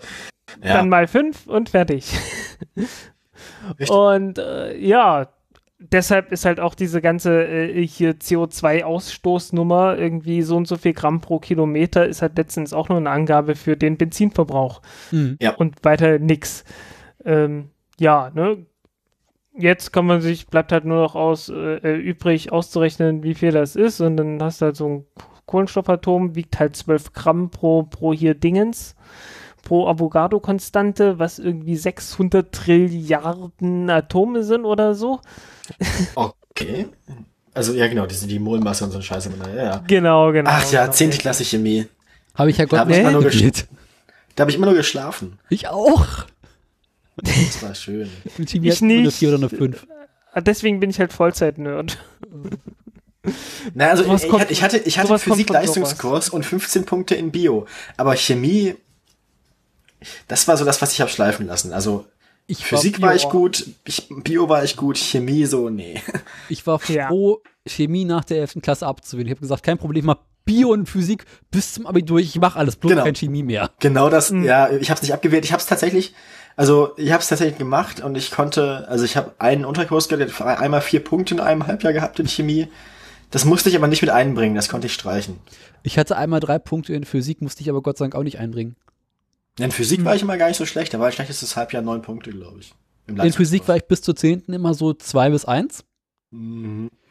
Und danach Bam, es, Quantenphysik. genau. und dann hatte ich einen neuen Lehrer und dachte so, Jungs, pff, äh, ja, pff, keine Ahnung. Ich lächle immer freundlich, guck mal, was passiert. genau. Ach, schön, schöne Ja. Ja. Wie Astronomie. Wie, wie sind wir hier hingekommen? Ach so, über Chemie, ja. Und, Genau. und, und Chemie, Molmasse ja, ja. und, und äh, genau. Und Apropos ja, genau. Chemie. Aber man braucht halt irgendwie so 15 Mal so viel, Chemie ist wie man Physik. Benzin hat. deswegen, deswegen ist auch die Energiedichte ist irgendwie so Physik. Alles Mathematik. Soll ich den Steuer raussuchen? Nein, nicht, noch nicht. Es ist, noch, es ist erst 19 Uhr, Daniel. Es ist noch nicht Zeit für den Stoll. Ich hab ihn aber. Nicht. Ja, wir haben jetzt Ähm, wieder, schon wieder Frank unterbrochen. Sind. Ja, was ich, was ich sage, ach, ist voll okay. Äh, was ich sagen wollte, ähm, die, daher kommt natürlich auch die Energiedichte, ne? weil ähm, du kriegst halt dein, dein Oxidator kriegst halt irgendwie aus der Luft relativ gratis, musst den nicht mitschleppen. Ähm, eigentlich brauchst du ungefähr 15 Mal so viel Luft, wie du Benzin verbrauchst. Also jetzt massentechnisch, oder? so massentechnisch, ja, ja. Mhm. Ne? Weil irgendwie nur ein Fünftel davon ist Sauerstoff und du brauchst halt äh, sehr viel mehr Sauerstoff, als was du an, an Benzin hast drin. Ne? Ja. Und ja, ne, also irgendwie halt Kohlenstoff, was hatte ich gesagt, irgendwie 12 Gramm pro Mol, das bisschen Wasserstoff sind nochmal 2 Gramm pro Mol und dann brauchst du aber drei Sauerstoffatome dazu und die wiegen halt sowas wie 48 Gramm pro Mol. Und äh, ja, ne, da merkt man schon, man braucht ungefähr dreimal so viel Sauerstoff, wie man äh, Benzin hat, um das ordentlich zu verbrennen. Und in der Luft äh, brauchst halt, ist halt nur so ein Fünftel Sauerstoff drin und entsprechend Mhm. brauchst du ungefähr fünf, 15 Mal so viel. Und äh, ja, deswegen gibt es Turbolader, die Für möglichst noch viel mehr Luft Luft. ansaugen. Genau, Das ist aber ein anderes Thema. genau. Ja, schön. Also eigentlich, eigentlich die, die Lösung für alle unsere Probleme ist, wir müssten jetzt eigentlich bloß noch LOX-Tankstellen einführen. Ja, aber dann, dann musst du halt, äh, Dein Auto auf minus 200 Grad kühlen. Aber das kriegen wir schon hin. Hey, weißt du, das, das Problem ist, äh, das Problem ist, äh, damit betreibt man äh, typischerweise Raketentriebwerke. Und da hat man sehr schnell festgestellt, ja, du hörst meinen Podcast, ne? ich weiß nicht. Äh, und Halt da hat man sehr schnell festgestellt, wenn man, wenn man halt äh, irgendwie so Kerosin mit reinem Sauerstoff verbrennt in der perfekten Mischung, dann hat man keinen Motor, sondern einen Schneidbrenner. Und zwar einen verdammt guten Ich Schneidbrenner. verstehe das Problem nicht. Ich, das,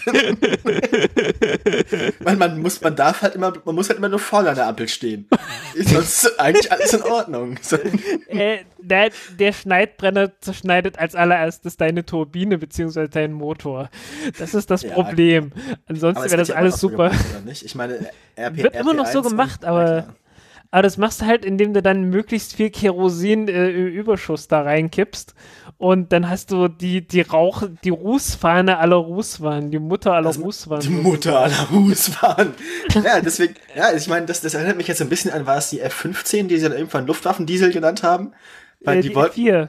Die F4, die habe ich noch Ja. liegen sehen. Ja, wo sie, wir haben ja einen total unauffälligen Abfangjäger mit einem total kleinen Radarquerschnitt und so, aber das ein, der einzige Nachteil ist der schwarze Streifen am Himmel. Genau. Das ist so, das sieht man fast nicht. Das sind ähm, auf jeden Fall haben wir damit auch schon ähm, das grundsätzliche Problem von, von Sachen verbrennen zum Energiegewinnen, glaube ich, ähm, dargestellt. Entweder ist es sehr heiß oder es macht voll die Schweinerei. Meistens beides und am Ende geht immer was kaputt. Ja, Ähm, so. So ungefähr, ja. Was für, was für Alternativen haben wir noch, wo wir Sachen Ah, jetzt nicht einfach der so große, verbrennen? Der ganz große Vorteil ist halt, äh, du hast, äh, äh, du kannst halt deine, de, einen Teil von dem ganzen Zeug aus der Luft nehmen. Brauchst nicht so viel Zeugs Und die. Energiedichte ist relativ, also das, was man mit sich rumschleppt, enthält dafür für seine Masse auch relativ viel Energie. Ja, weil du halt den Rest der Masse aus der Luft bekommst. Gut, aber auch Vorteil hast du der Vergleich zwischen Wasserstoff und, äh, und, und Benzin zum Beispiel. Also auch da ist ja die Masse. Also, Genau, ja. Also da hast du, da ist halt total krass, weil die, äh, ja, H2O, ne? Also der Sauerstoff wiegt neunmal so viel wie der, äh, wie der Wasserstoff.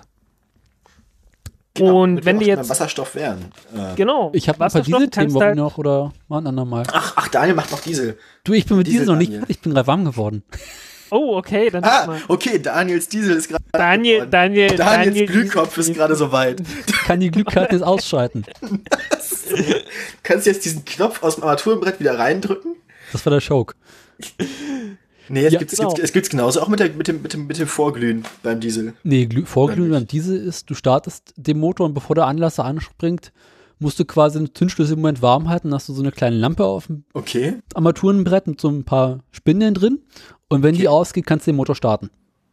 Alles klar. Also kann jetzt Daniel seinen Motor starten. Ja. Pump, pump. Ja, man hat sich nämlich überlegt, so, pff, Diesel aus Erdöl machen ist irgendwie auch doof. Was können wir denn noch machen? Kicken wir uns doch mal synthetischen Diesel an. Ähm, man nehme Erdgas oder irgendeine Du Form kannst jederzeit, du kannst das jederzeit auch aus Kohle machen, aus Braunkohle. Das hat man bei uns in Zeitz gemacht. Das, wo, wir gerade dabei waren. Was, was ist, was, wie können wir noch eine möglichst größere Schweinerei machen als Erdölförderung? Hm, hm, Diesel aus Braunkohle. Ja, was, was drin nur? eine gute Idee In der eigentlich. DDR gab's doch nix. Ja, Äh, Oh Gott. Ja, man kann aber auch Erdgas und Biomasse nehmen. Mm, Das Ganze mit ordentlich Sauerstoff und Wasserdampf, äh, Stoff, äh, für Wasserdampf zu einem Kraftstoff verarbeiten. ver, ver, vergammeln lassen. Also, Man nehme dafür irgendwie diese Fischer-Tropsch-Prozesssynthese, Dingsbums. Genau, das hat man mit, das macht man mit der Braunkohle übrigens genauso. Ja, äh, das war der Punkt. Braunkohle ist ja auch nicht viel anderes als Biomasse Ja. eigentlich so ist ja. Das Ja, war der ungefähr, Punkt, wo ich dachte, Chemieunterricht, nee, lass mal. Das, irgendwie riecht's auch immer irgendwie nicht gut. Das ist mm, alles auch immer irgendwie eklig. Ja. Ja, ähm, Äh, ich weiß nicht, äh, die, die Leute sind immer relativ schmerzbefreit, die so Biomasse-Zeug machen. Vor allen Dingen äh, sind die auch ideologisch ganz leicht verblendet. Ja. Äh, die, die, die benutzen zwar überall irgendwie was mit Mais und so, aber dann sagen sie, ach, das ist alles total, total umweltfreundlich und alles toll. Ich weiß nicht. Naja, naja, naja. na jedenfalls, Lass Äh, mir Daniel ausreden, ja. ich wollte dieses Thema jetzt mal langsam abarbeiten. Äh, man erhält dabei einen unglaublich äh, leistungsstarken Diesel. Der hat nämlich eine Zetanzahl von bis zu 80 äh, Zetan, CZ. Äh, einziger Haken der ganzen Sache, das Zeug ist unglaublich ineffizient in der Herstellung, weil die Energie, die du dafür aufbringen musst, das Zeug herzustellen, ist halt signifikant größer, als einfach nur Erdöl zu verbrennen. äh, wird dementsprechend auch äh, signifikant teurer und deswegen in seltensten Fällen als reiner Diesel benutzt, sondern meistens äh, zum Aufwerten normalen Diesels benutzt und zwar als Premium-Diesel, der dann etwas höhere Kompression hat und dann ein bisschen mehr Bums machen kann. Aber halt auch so viel teurer ist, dass es sich an sich gar nicht lohnt. Ja, Okay. äh, Ich bin, ich, ja, gut, was die Leute sich alles einfallen lassen, ne? genau. Ähm, Es gäbe da noch eine weitere Form von Diesel. Und zwar, bitte nicht lachen, der Wasserdiesel. ja, gut. Ich Klingt- nichts. Klingt erstmal Ja. bekloppt, weil, äh, also Öl und Wasser, wissen wir ja alle, funktioniert nicht so richtig. Und das klingt jetzt Jo. erstmal nicht bekloppter als Diesel aus Braunkohle. also, Wenn ich euch sage, dass es gut für die Umwelt ist, glaubt ihr mir garantiert nicht. Also was man macht, ist, man nimmt Diesel, Wasser und ähm, Tenside, also äh, Dings, na, Ja. sag schon. was war das letzte? Seife, Ja, nee, äh, Seife. Sauerkirchen. äh, Mugaltoren und so ein Zeug, also so Chemie. Ja. Chemie.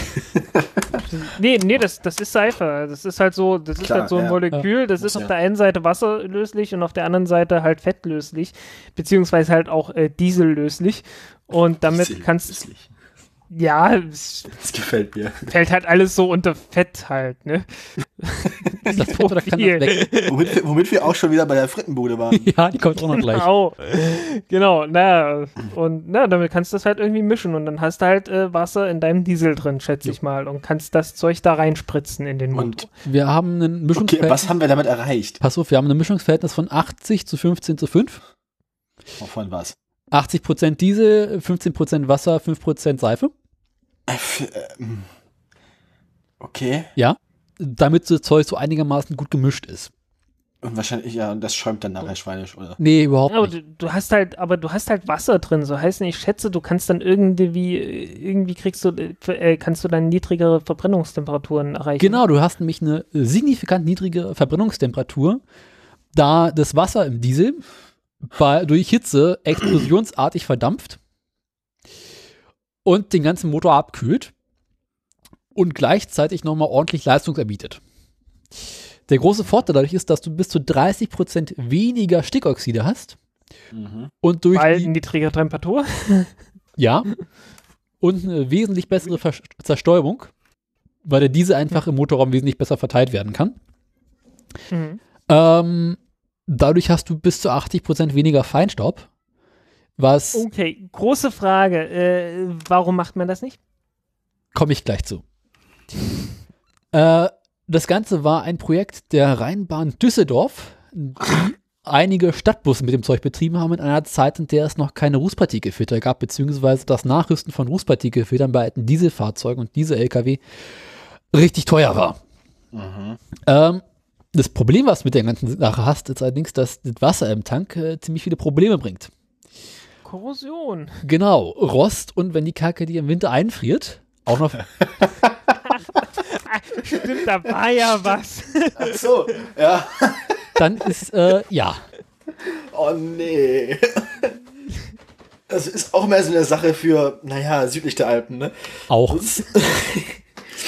ach Aber ja, ach ja. Hast du ein großes Problem, nämlich äh, ein Zeug funktioniert immer nur in einem bestimmten äh, Leistungszustand hervorragend, und zwar unter Volllast, beziehungsweise im höheren Lastbereich. Ich, ich, ich muss Ja. mich wiederholen, ich verstehe das Problem nicht. äh, Der Notfallserienhybrid oder so. Oder hält dir, Ja. weiß was Äh, ich meine, ne? Das heißt also, du müsstest an sich einen Wassertank und einen Treibstofftank haben und dann, je nachdem, wie viel Leistung du aktuell brauchst, äh, mischen. also musst du quasi einen Wasser-Seifetank haben. Genau. Äh, Wir nennen es Waschwasser. Ja, Einen genau. Waschwassertank. Also kannst Ja, du, kann man da nicht im Prinzip die Scheibenwaschanlage direkt zweckentfremden? Genau. Das Problem, was du halt hast, ist, äh, du hast einen relativ hohen Verbrauch von den ganzen Sachen. Du brauchst nämlich, dadurch, dass der Diesel, der weniger drin ist, äh, brauchst du einfach mehr Treibstoff. Das heißt, du hast geringere Reichweiten, brauchst größere Tanks, mehr mehr Gewicht und so weiter und so fort. Hast dafür aber trotzdem den geringeren Dieselverbrauch selbst. Okay. Ähm, das heißt also, so im allgemeinen tagtäglichen Betrieb für Pkw ist das Ganze eine relativ bescheuerte Idee. Da du tatsächlich, so. Das, ich habe in meinem Diesel jetzt einen Harnstofftank, einen Waschwassertank und einen Dieseltank. ja, aber das ist das Problem, du kannst nämlich Also im Prinzip, im Prinzip habe ich eine fahrende Waschküche. So ein Wohnklo. Das Problem beim Wasserdiesel ist allerdings, dass du eine nachträgliche Abgasreinigung nicht mehr richtig durchführen kannst. Au ja. Das heißt also, du Aber das, das tut ja auch eh keiner. Also schlussendlich hast du halt wiederum eine höhere Schadstoffemission. Und noch ein kleines Problem, irgendwann trennen sich Wasser und Diesel wieder voneinander. Also muss man quasi auch, bevor man losfährt, mal seinen Waschwasser-Dieseltank umrühren. Äh, genau, ja, nicht mal umrühren, sondern du musst halt, das Zeug hält halt nur ein paar Tage. Mit Glück ein paar Wochen, aber nicht wie halt reiner Diesel irgendwie mehrere Jahre. Ähm, auch eine Mischbetankung, also ich tanke mal Diesel und mal äh, Mischdiesel, geht auch nicht, sondern du musst halt, bevor du wieder auf normalen Diesel umsteigst, das ganze System reinigen, weil dir sonst der Diesel um die Ohren fliegt. Äh, hat sich deswegen halt aufgrund von Rußpartikelfiltern und so weiter nicht richtig durchgesetzt. Äh, man erwägt es aktuell noch im stationären Bereich, also so bei diesen kleinen Dieselgeneratoren, die es gibt, einzusetzen, weil man dort äh, ja meistens eh unter Volllast arbeitet und äh, mit etwas kürzeren Haltbarkeiten besser leben kann als im normalen Fahrzeugen. Ja. Aber insgesamt überhaupt hat sich der Wasserdiesel nicht durchgesetzt. Gut. Äh, Obwohl es in Düsseldorf, glaube ich, noch ein oder zwei Gelenkbusse gibt, die mit dem Zeug unterwegs sind. ja, Joho. das, äh, es gibt hier auch noch die eine oder andere Schwalbe im Osten, so ist nicht. ähm, Ein oder andere, es gibt dann schon viele. von Simsons kannst du schweigen. Wenn die ganze Wollen wir noch über Biodiesel reden oder lieber nicht? Ja, aber ich meine, die. Frittenbude haben wir ja gerade noch erwähnt, ne? Also, Die. Frittenbude des Todes. Frittenbude des Todes. Ah, das ist gut. Es gab mal eine Band, die so hieß. Wenn sie, Frittenbude wenn als sie- Band, die gibt's immer noch. Echt? Also Frittenbude, klar. Und die Frittenbude des Todes? Weiß ich nicht. Ich kenne nur Frittenbude so als Band. Egal. Wenn sie schnell genug fährt, ist sie tödlich. Alles ist tödlich. Man muss bloß wissen, wie man es anwendet. Aus der richtigen Höhe. Abgesehen davon ist so eine Fritteuse echt irgendwie höllisch heiß. Also ich meine, das ist wirklich irgendwie. Fritteusen sauer machen ist nicht ohne Grund eine Azubi-Aufgabe. Einfach weil das Ding irgendwie mehr oder weniger. Aber man kriegt die auch nie richtig sauber. Nee. Man darf da auch nicht mit Seife oder so reingehen. Dampfstrahler. Äh, ja, Wasser ist auch scheiße. Also Ja. eigentlich musst du die mit einem trockenen Lappen auswischen. Das ist halt eine Sisyphus-Arbeit. Du hast mal versucht, irgendwie eine Reinigungsbenzin. Wegbrennen. Einfach Benzin auffüllen, anzünden, gehen. Passt schon.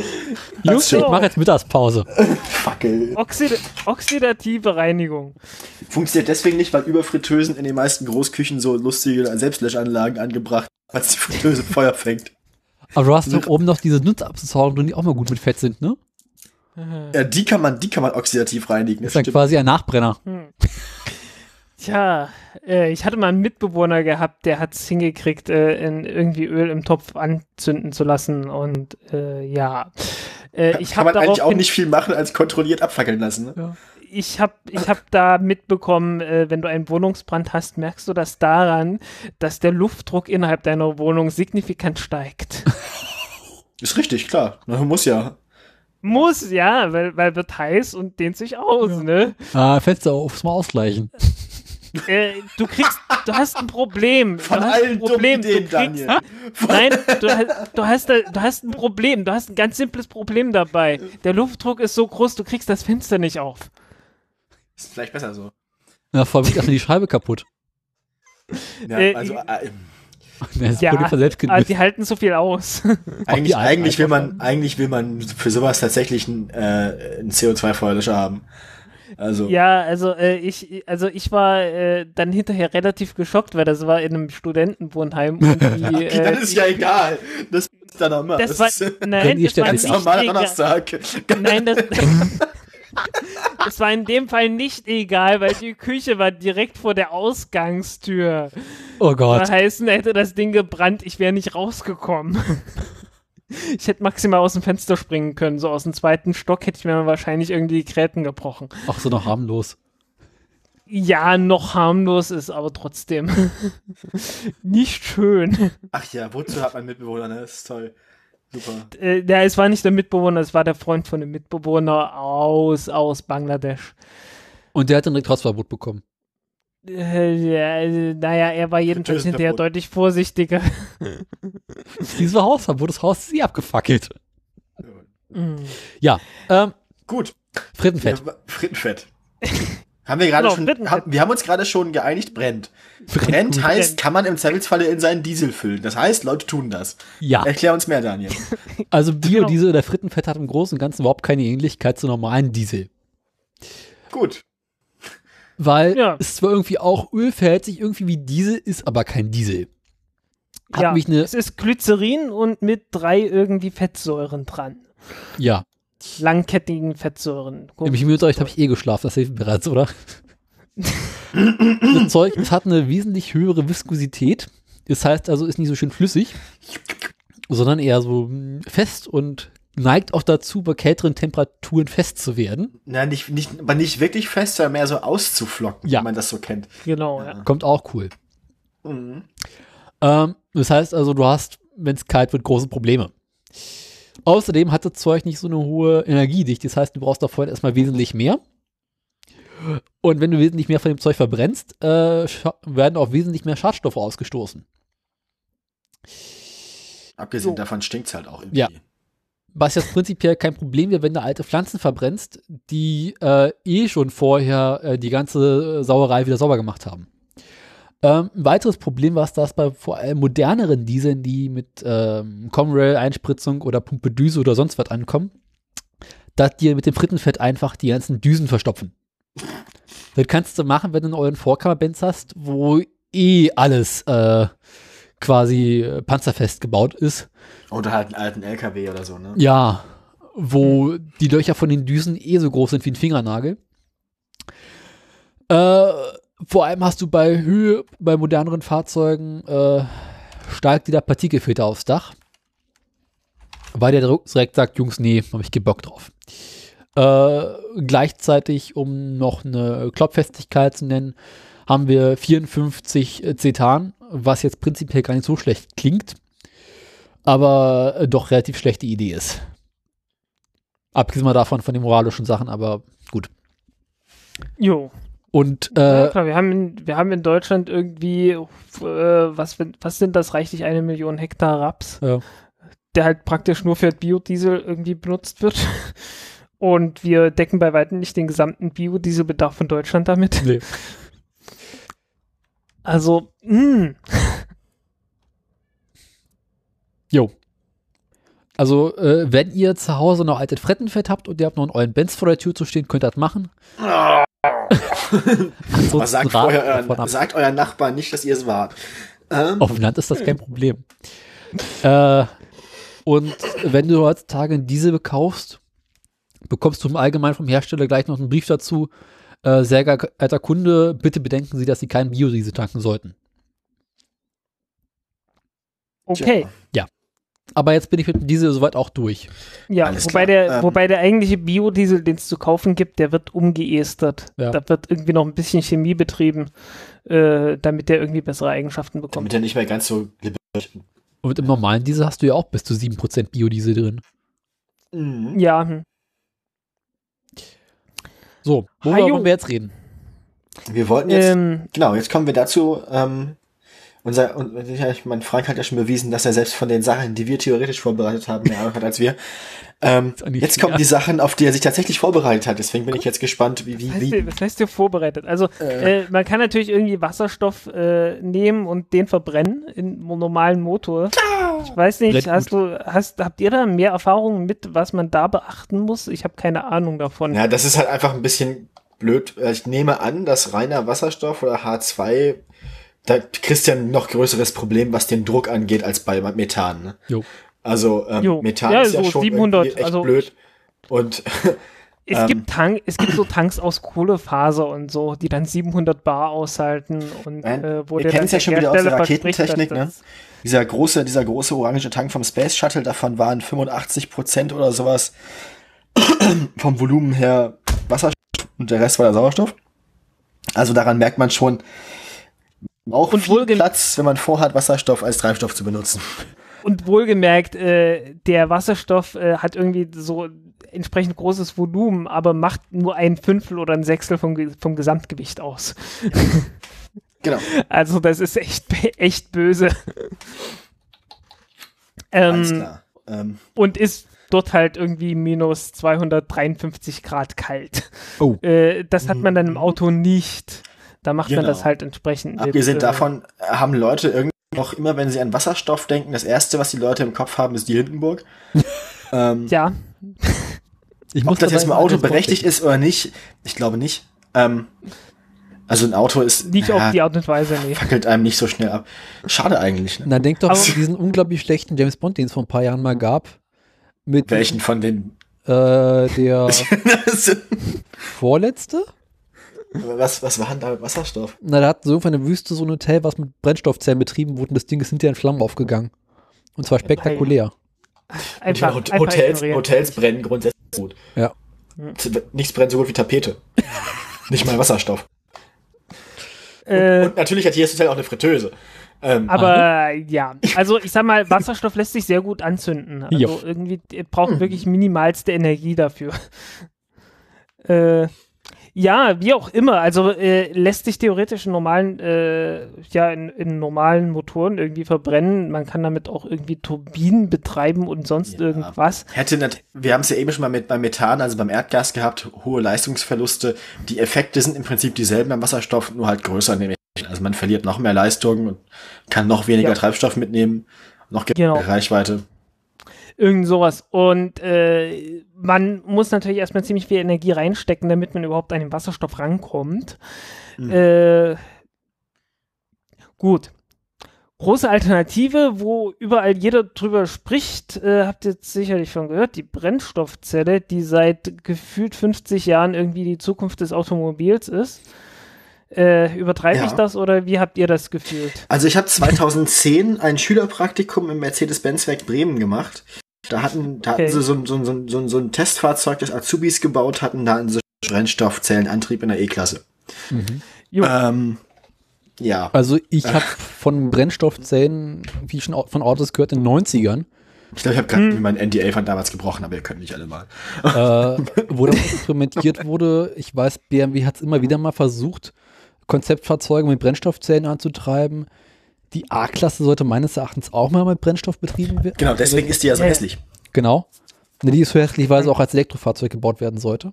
Also weil sie wollten halt Okay. Platz im Unterboden haben für sowas. Dann hat das Ding einen doppelten Boden und ist deswegen Und 30 Zentimeter deswegen- höher, als es sein müsste. und deswegen hat das Ding den Elchtest nicht bestanden, oder wie? Richtig. auch. Richtig, weil es halt Ah. dadurch, dass der Unterboden dann nachher leer gelassen wurde, weil das Ding ja nie mit Batterien ausgefüllt wurde, hat es halt einen sehr hohen Schwerpunkt. Ja, beziehungsweise Deswegen nicht, nicht mit Brennstoffzellen, ja. okay. Egal was, egal was, ist halt leerer, leerer Raum gewesen letzten Endes, ja.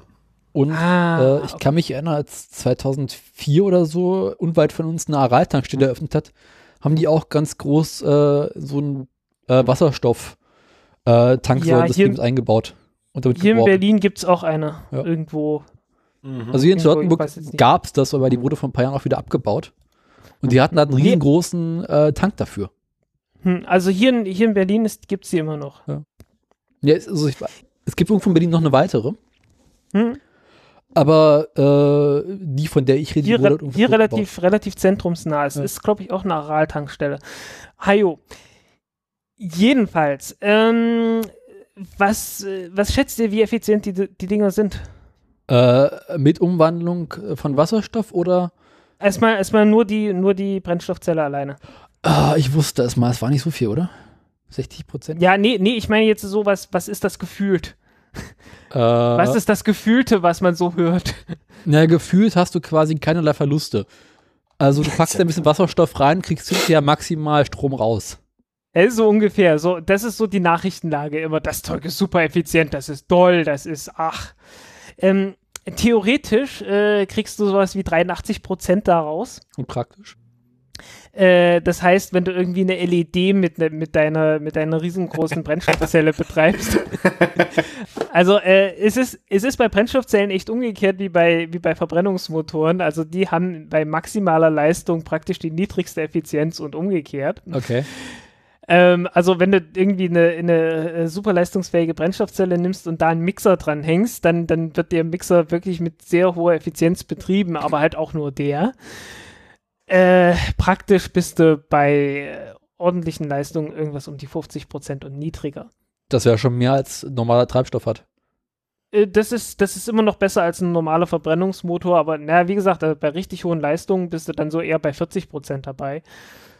Äh, Aber ist jetzt nicht gigantisch, sage ich mal. Nicht so hoch, wie man, wie man denken würde. Ich glaube, Ähm, bei Ottomotoren bekommt man maximal mit ein bisschen Glück 30% Effizienz raus. Ja. Ja, ist ja. dann aber auch Also schon hochgeschätzt. bei stationären, bei stationären Dieseln krieg, kommst du auf 50 Prozent. Ja. Wenn du jetzt noch irgendwie Abwärme und so weiter benutzt, dann kommst du auch mal auf 60 Prozent und zwar echte 60 Pro- oder 55 Prozent oder so. Ähm, ja, Problem, wenn du Wasserstoff benutzt äh, und äh, du verbrennst das, dann kommt als am Ende ja Wasserdampf raus Mhm. und der Wasserdampf hat selber noch mehr Energie und es gibt äh, sehr oft Leute, die äh, die Energie von dem Wasserdampf da irgendwie noch mal rausrechnen und sich damit die Bilanz etwas schöner rechnen. Mhm. Soll heißen, du musst dann immer gucken, ob, ob äh, der niedrige Heizwert oder der höhere Heizwert, die, der obere Heizwert, wie heißt das Zeug auf Deutsch? Äh, äh, obere und untere Heizwert. Äh, je nachdem, was da benutzt wird, äh, hast du dann äh, entsprechend eine schönere Bilanz. Ne? Wenn, wenn man das Ganze bezieht auf den, auf den niedrigeren Heizwert, dann hat man eine, eine 10% höhere Effizienz als beim höheren Heizwert. Muss man ständig aufpassen. Und die Leute, also ich habe da schon auf Messen äh, äh, sehr witzige Dialoge da gehabt. Weil die Leute, meldet die Leute nicht, ja, was wollen sie hier eigentlich? ja, sehr merkwürdiges Zeug. Hm. Ähm, ja, äh, großes Problem ist auch irgendwie Leistungsdichte. Die Dinger sind nicht sonderlich, äh, also sind ziemlich schwer, um eine ordentliche Leistung zu bekommen. Sie sind vor allen Dingen auch verdammt teuer. Äh, und äh, dann muss man den Wasserstoff auch noch herstellen. Mhm. Da war ja noch was, ne? Weil Wo kommt Wasserstoff- Wasserstoff eigentlich her, lieber Frank? Genau. Ja du, ja, du bohrst ein Loch in die Erde und dann kommt der raus. Ah. Leider also nicht. Also du kannst das Ganze, nee, nee, ist nicht. Äh, also klar, du kannst das Ganze aus Erdgas machen. Hm. Äh, dann brauchst du etwas weniger Energie, aber ähm, die meisten Leute wollen das Ganze ja aus Wasser direkt machen, indem es elektrolytisch spalten. Und die Elektrolyse hat halt auch so äh, Effizienz in Größenordnung von, je nachdem, was du benutzt, äh, wenn du Glück hast, 70 Prozent. Ich habe mich mal mit so einem Hersteller davon unterhalten und der meinte, na ja, äh, am Anfang des Lebens so 60 Prozent bei voller Leistung, am Ende dann, also so reichlich 60 Prozent, am Ende der Lebensdauer dann unter 60 Prozent, was in der Größenordnung. Äh, du hast verschiedene Bauformen von Brennstoffzellen. Äh, in Autos benutzt du praktisch immer diese PEMs, also Proton Exchange Membranes, haben den großen Vorteil, die kannst du, da kannst du relativ schnell die Leistung wechseln. Also wenn du irgendwie mehr Leistung brauchst, dass das Ding halt dann, dass das Ding dann halt auch recht schnell die Leistung liefert. Äh, raus fällt natürlich immer Strom. So heißt, du hast dann einen Elektromotor, der dann tatsächlich dein Auto antreibt. Ähm, ja. Großes Problem ist halt immer wieder Geld. Äh, du brauchst Platin und Rhodium oder Palladium, also so, so halt echte Edelmetalle, die ziemlich teuer sind, um, um so Zeugs zu bauen.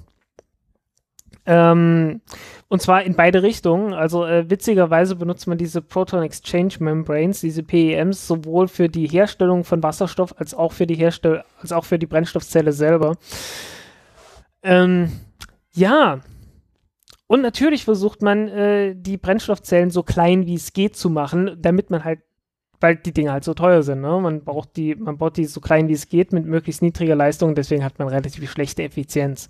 Am liebsten würde man natürlich äh, der Effizienz zuliebe eine überdimensionierte Brennstoffzelle nehmen, aber wer macht das schon? Weil das kann kein Schwein bezahlen. Das kann Kannst auch so schon kein Schwein Auto bezahlen.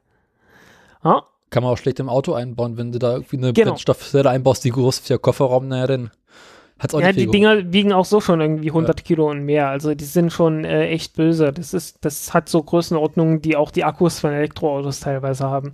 Mhm. Äh, ja, Dann kommt immer noch der Tank dazu. Ja. genau. Der Tank kommt noch dazu. Gut, der Ähm, Elektromotor ist leichter als ein Verbrenner, aber gut. Genau. Ähm, wenn du jetzt natürlich, wenn du jetzt die Effizienz irgendwie von, von Anfang bis Ende rechnest, bist du irgendwo bei 25, 30 Prozent oder so. Mhm. Also quasi da, wo du beim Ben- Benziner auch schon bist. Ja, nur, dass du halt keinen Strom brauchst, um das Benzin herzustellen. Gut, dafür Oh, braucht man das nicht Benzin wirklich. herzustellen einfach sehr viel Benzin. Ja. Also, ja. Genau. Also, die, die, die, die Energieeffizienz der Rohölgewinnung und so ist ja auch da immer nicht mit drin. Ne? Also, Aber Ja. kann man diese Brennstoffzellen nicht effizienter machen, wenn man noch einen Akku dazwischen baut? Also es gibt Äh. diesen Versuch, dass man sagt, okay, man hat einen Elektromotor, eine Brennstoffzelle und dazwischen baut man einen Akku. Das Hast du einen Range Extender, meinst du? Nee, das zum Beispiel, wenn du, Range Extender. Entschuldigung, ich musste gerade an Jeff denken. ne, die Idee ist ja, dass man, wenn man bremst, den Elektromotor als Generator benutzt, dann wiederum Energie in den Akku spe- speisen kann Genau. und die Brennstoffzelle am effizientesten nutzen kann. Also, wenn du jetzt mal kurz beschleunigst, nicht die Brennstoffzelle hochfahren musst, sondern genau, ja. aus dem Akku rausspeisen kannst. Genau, ja. Äh, oder halt umgekehrt. Du sagst halt, äh, im Wesentlichen betreibst das Ding mit einem Akku und hast halt eine kleine Brennstoffzelle, die halt ständig äh, nachlädt. Okay. Ja, Sowas kann man natürlich auch machen, aber das wird, das wird meistens gesagt, macht man mit irgendwelchen Motoren. Ich habe mal ein Praktikum gemacht bei der äh, Wankel Supertech GmbH oder so. Wie hieß das Ding? Wankel? Ja, die, ja, ja, mit Wankelmotor. Also die, Cool. die haben die Patente. Das ist die Firma, die die Patente für den Wankelmotor hat. Baut heute auch keiner mehr. Ja, ja, ja, ich, ich doch, ja. Die halt schon. Also ich habe ich hab schon vor echten Wankelmotoren gestanden. Ich, also der einzige Motor, den ich jemals mal auseinandergelegt habe, selber war ein Die, die bauen die Wankelmotor. Dinger, die, die, die Leute bauen die auch fürs Kart, glaube ich. Der macht zwei Modelle für, fürs Kart. Äh, kann sein. Ja. Kann sein. Also die, die Dinge sind tatsächlich recht leicht. Das ist ganz witzig. Und machen, machen, haben einen guten Sound, die klingen gut. Aber sind auch echt Hm. umweltfreundlich. Ja, das Nee, nicht so richtig. scheiße ineffizient, aber klingen gut. Brauchen ja. ordentlich Öl. Also, ähm, das war jetzt nicht übermäßig umfassend, aber der Punkt ist halt, äh, das Ganze ist nicht sehr effizient. Man braucht, man muss irgendwie ungefähr dreimal, also zweieinhalb bis dreimal so viel Energie reinstecken, wie wenn man das Ganze über Batterie macht. Hm. Weil wir haben das große, äh, den großen Vorteil jetzt bei diesen Lithium-Ionen-Batterien, dass die echt effizient sind. Aber also irgendwie so Größenordnung 90, 85, 95 Prozent, je nach Mhm. Betriebsbedingungen, genauer Bauart und sowas. Mhm. Ähm, also heißen fast die ganze Energie, die du reinsteckst, kriegst du hinterher wieder raus. Ja, womit wir auch schon beim nächsten Thema wären, das Äh, du ich hab noch- mitgebracht hast. Ja. Zwei Sachen zur Brennstoffzelle. Ich meine, es gibt ja jetzt auch die Versuche zu sagen, wenn man mit erneuerbaren Energien arbeitet und man hat irgendwo gerade zu viel Sonnenschein oder zu viel Wind und Genau. nutzt diesen Energieüberschuss, um Wasserstoff herzustellen Genau. und den zu speichern. Deswegen macht man das halt auch vorzugsweise mit, mit diesen PEMs, Mhm. mit diesen Proton Exchange Membranes, äh, weil die halt auch relativ schnell auf Lastwechsel reagieren können. Also Mhm. es gibt effizientere Möglichkeiten, Wasserstoff herzustellen. Bisschen effizienter, nicht viel. Äh, aber die nimmt man halt dann doch eher ungern, wenn man die halt irgendwie konstant betreiben muss. Ja. Also ich habe mal gehört, um mal was Positives vom BER zu berichten, dass man dort an äh, Wasserstoff und äh, Wasserstoffumwandlung äh, forscht. Hm. Weil die hatten irgendwie noch Platz übrig und haben gesagt, auch lass mal ein bisschen Forschung betreiben. Jo. Weil die haben irgendwie auch ein kleines Kraftwerk, was gelegentlich benutzt werden müsste. Hm. Und äh, dort wurde auch an Brennstoffzellen geforscht. Ich besorge mir kurz was Flüssiges. Jo. Alles klar. Äh, ähm, ja, wo waren wir stehen geblieben?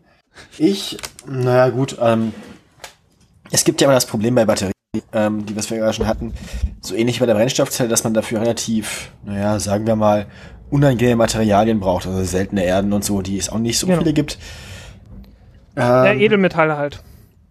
Genau. Allein Lithium an sich schon ist ja auch schon irgendwie nicht so schön, glaube ich. Ne, ne, Lithium geht noch. Und ähm, wenn man von da aus weiterguckt, gibt's jetzt ja auch noch Projekte, die Batterien ähm, aus ein bisschen, naja, gewöhnlicheren Materialien mit ähnlichen hm. okay. Fähigkeiten herstellen wollen. Vielleicht kommen äh, wir über die Schiene irgendwo auch dahin, dass die Batterien nicht mehr so teuer sind, wenn wir irgendwann Batter Materialien dafür benutzen können, die nicht so selten sind. Hm. Ja, äh, am Lithium hängt's übrigens überhaupt nicht. Okay, also äh, Lithium-Ionen-Batterien äh, bestehen im Wesentlichen nicht aus Lithium. Ach, klar. Wora, also woraus also, bestehen die eigentlich? Erklär uns das mal. Das interessiert mich jetzt auch. Was ist denn da drin? Äh, also, de, du hast immer so, du hast ja immer Kathode und Anode. Ja. Äh, in der Kathode kommt da, da kommt praktisch das Lithium her. Und da benutzt du Lithium-Kobaltoxid. Äh, okay. Oder Lithium, Nickel, Kobalt, bla, irgendwas Oxid. Mit also, Dings. Mit Dings, genau. also äh, im Wesentlichen ist halt Lithium-Kobaltoxid ist so der, äh, ja, ist irgendwie so ein Standard. Das war so das erste Material, was man benutzt hat. Ähm, oder, warte mal, nicht, habe ich jetzt irgendwie ein, habe ich jetzt ein, ein Nickel vergessen? Lass mich mal ganz. Äh, da ist warte mal, Zeug ich, drin. ich bin gerade kurz, ich bin kurz ein wenig verwirrt. Ich glaube, man hatte bla bla äh, bla bla bla. Ach so. Ja, ich gucke ah, ja. ich gucke, ich gucke gerade in meinem eigenen Artikel nach und ich finde es natürlich nicht. Äh, doch, es war Lithium-Kobaltoxid. Okay, ich, ich war mir jetzt gerade nicht mehr sicher, weil man, man versucht, dieses Kobalt äh, zu ersetzen, weil das Kobalt macht tatsächlich den größten Teil der Masse aus. Zumindest von der Kathode. Okay. Ähm, weil Lithium, wenn du das so im, äh, im Periodensystem äh, guckst, steht gleich an der dritten Stelle, so heißen das ist so ziemlich das leichteste, ne, nicht nur so ziemlich, das ist das leichteste äh, Metall, das es überhaupt gibt. Und äh, im Vergleich zu allen anderen Metallen, äh, ja, wiegt halt nichts. Ja, wenn du Lithium-Kobaltoxid hast, dann, dann wiegt halt im Wesentlichen das Kobalt, äh, macht da den Hauptteil der, der Masse aus.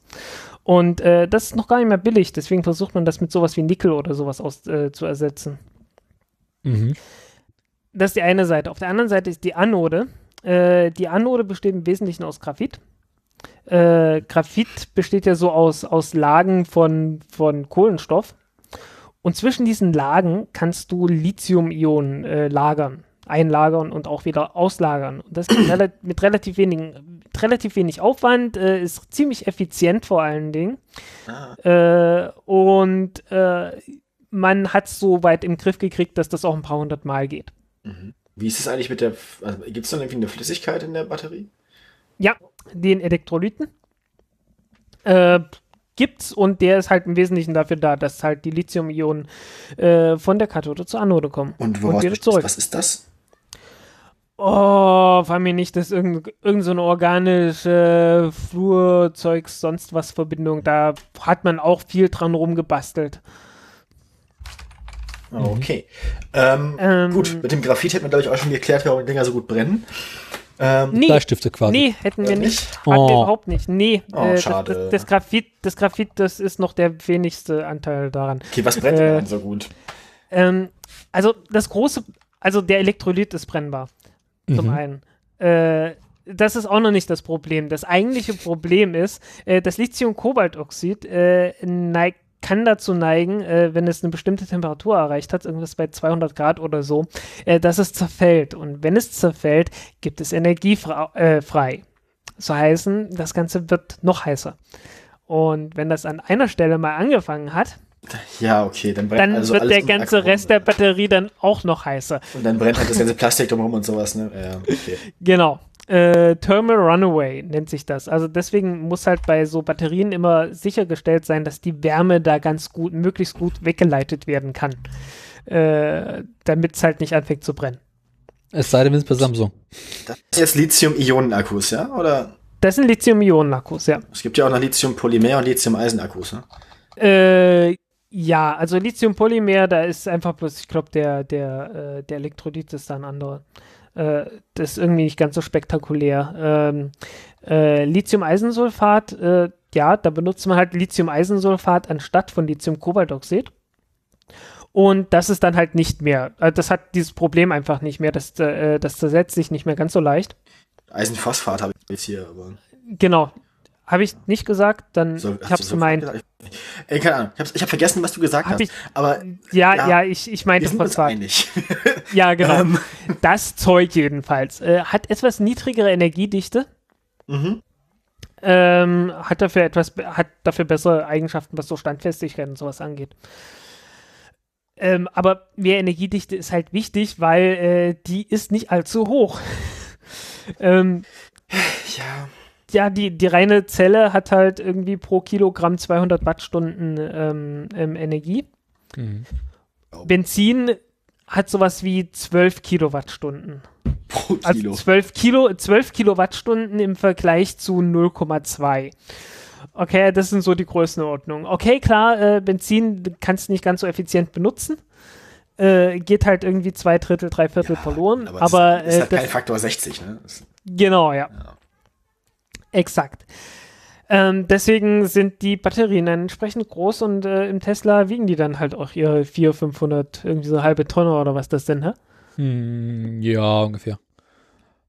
Aber die liegen so, dass man sie da auch haben will. Ja, möglichst tief. Ja. ja, sind halt von der Form her relativ flexibel. Ne?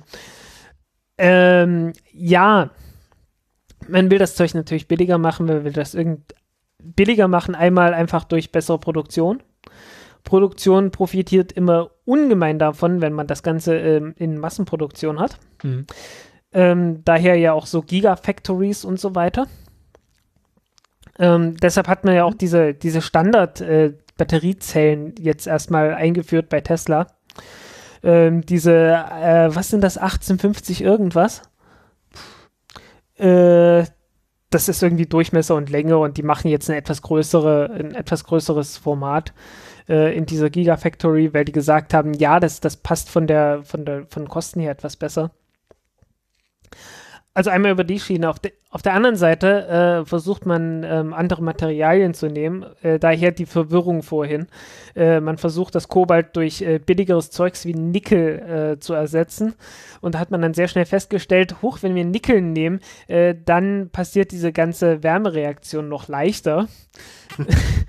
und Juhu. Oh dann, je.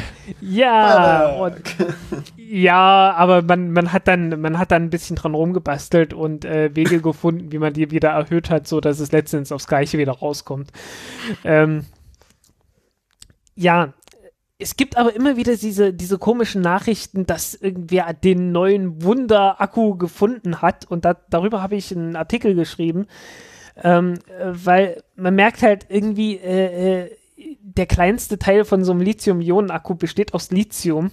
Äh, Im Prinzip sollte es da doch noch Optimierungsbedarf und Möglichkeiten geben, ne? Mhm. Bestimmt. Und- es wird auch, ja. Genau, deswegen, deswegen gibt es halt ständig irgendwie so Nachrichten, die halt sagen, ja, wir, wir können hier irgendwie die, die Kapazität verdoppeln, verdreifachen und das alles in, in kürzester Zeit und sonst irgendwas. Äh, das mit den Zeiten hat noch nie so ganz geklappt, äh, weil das Ganze ist ganz viel kompliziert. Ich habe darüber einen Artikel geschrieben, könnt ihr euch mal durchlesen, wenn ihr Lust habt. Ähm, äh, Im Wesentlichen läuft es darauf hinaus, dass man sagt, okay, äh, in der Anode hat man zurzeit ungefähr zwölfmal so viel äh, Graphit drin, wie man Lithium äh, speichern kann. Äh, wie wäre es, wenn wir einfach nur Lithium dort speichern? Oh, Also als Lithiummetall. okay. Ähm, das klingt teuer. Äh, nö, wieso? Hast ja kein zusätzliches Material. Das große Problem ist, wenn du das versuchst, äh, bilden sich so, so Fortsätze, so, so kleine Tentakel an, an der Oberfläche von dem, äh, von dem Lithium und das führt dann zu Kurzschlüssen, zu kaputten Batterien und so, und so Späßen. Oh, Und, Kurzschlüsse äh, hatten wir eben schon, ist lustig. Genau. Kurz Ja. mal gut. Kurzschluss kommt immer gut, äh, vor allen Dingen, weil sich dabei die Batterie weiter, wieder aufheizt. Genau. Das muss ja, brennen. Ein bisschen Genau. unschön. Eieieiei. Also Ähm. irgendwie haben wir so das Problem, alles, was wir versuchen, endet immer damit, dass irgendwas brennt. Ja, Also- du versuchst, du versuchst Energie zu speichern und umso höher die Energiedichte wird, hm, was kann Also, da wohl passieren? Wir fast so, das musst Einzige, du was jetzt noch eigentlich fehlt, ist das Holz. Die Energie, die beim Brennen entsteht, irgendwie in Drehbewegung umwandeln. Naja. Also egal, Ähm, was für ein was Auto, egal, womit es betrieben wird, ob es jetzt die Frittenbude oder das Elektroauto ist, im Prinzip fahrt ihr alle Bomben. Ja. Ja, Kauft euch Fahrräder. Genau. jo. Äh, ja, also das nächste, äh, die andere Sache ist natürlich, das war jetzt die Anode. Ähm, Mhm. Ach so, was, was versucht man dagegen zu unternehmen? Man versucht irgendwie einen anderen Elektrolyten zu nehmen, bei dem sich dann diese Fortsätze nicht bilden. Äh, man versucht es jetzt gerade und äh, das war so der Anlass, warum ich den Artikel geschrieben hatte. Man versucht das irgendwie mit Glas, so sehr kleinen Glasteilchen, die dann irgendwie trotzdem noch äh, Lithium-Ionen leiten können. Mhm. Äh, ich bin gespannt, ob da noch mal irgendwas dazu kommt. Also ich, ich bin bei der, bei allen, was so die Forscher so verlautbaren, doch sehr skeptisch geworden, weil halt ständig irgendwer um die Ecke damit biegt. Ähm, okay, das ist das eine. Die andere Seite ist, man kann natürlich auch noch die, äh, die Kathode verändern, ne? Indem du einfach irgendwie nicht Kobalt oder Nickel oder sowas benutzt, sondern irgendwas leichteres, sowas wie Schwefel und es gibt dann diese Le äh, und es gibt dann halt Lithiumsulfid. Und äh, da hat man das Problem gefunden, dass äh, Lithiumsulfid im Prinzip dazu geeignet wäre, Lithium zu speichern. Das Problem ist nur, wenn da, äh, im Laufe der Zeit, wenn das, das, äh, wenn dieses Lithiumsulfid das Lithium äh, abgibt, entstehen verschiedene Verbindungen von Lithium und, und Schwefel. Das klingt irgendwie gefährlich. Nö, das ist, das ist in dem Fall überhaupt nicht gefährlich. Äh, Oh. ja, schade, ne? Es ist Endlich- nur lästig. Na gut, es ist jetzt, es ist jetzt eine von, eine von bisher zwei Sachen, die nicht sofort explodieren. Ja, Also, ne? Ich bin eigentlich Äh, positiv überrascht. Nur äh, mittlerweile, na- nachdem wir jetzt anderthalb Stunden darüber geredet haben, habe ich eigentlich erwartet, dass es brennt. Aber ja, sorry. also, Ähm, Du hast, halt, du hast jetzt zwei Probleme. Also das erste Problem besteht darin, äh, dass, äh, dass das Lithiumsulfid fest ist und dass, das, und dass der Schwefel alleine auch fest ist. Aber dazwischen gibt es so ein paar, paar Lithium-Schwefel-Verbindungen, die flüssig werden. Mhm. In einem flüssigen äh, Elektrolyten. Soll heißen, das Ding kann sich auflösen. Äh, und das ist schlecht. Und da versucht man jetzt irgendwie Tricks zu finden, wie man das verhindern kann, dass es zwischendurch flüssig wird oder dass zumindest äh, diese, diese flüssigen Verbindungen nicht äh, abhauen und irgendwie die Batterie irgendwo anders in der Batterie äh, landen. Weil ansonsten geht halt deine Kathode kaputt und dann war es das mit deinem Akku. Ne? Also äh, so ein Akku ist halt nur so lange ein Akku, wie er äh, Lade- und Entladezyklen möglichst häufig übersteht. Ansonsten Stimmt. ist es kein Akku mehr. also Einwegakkus brauchen wir fürs Auto jetzt nicht unbedingt. Da, da hast du recht. Ja. Nee, Ja, nicht so richtig. Idee. Obwohl Ähm, man natürlich die Batterien leicht austauschen könnte. Ja, aber es wäre trotzdem, ich sage mal, logistisch wäre es schwierig, das nachhaltig zu machen.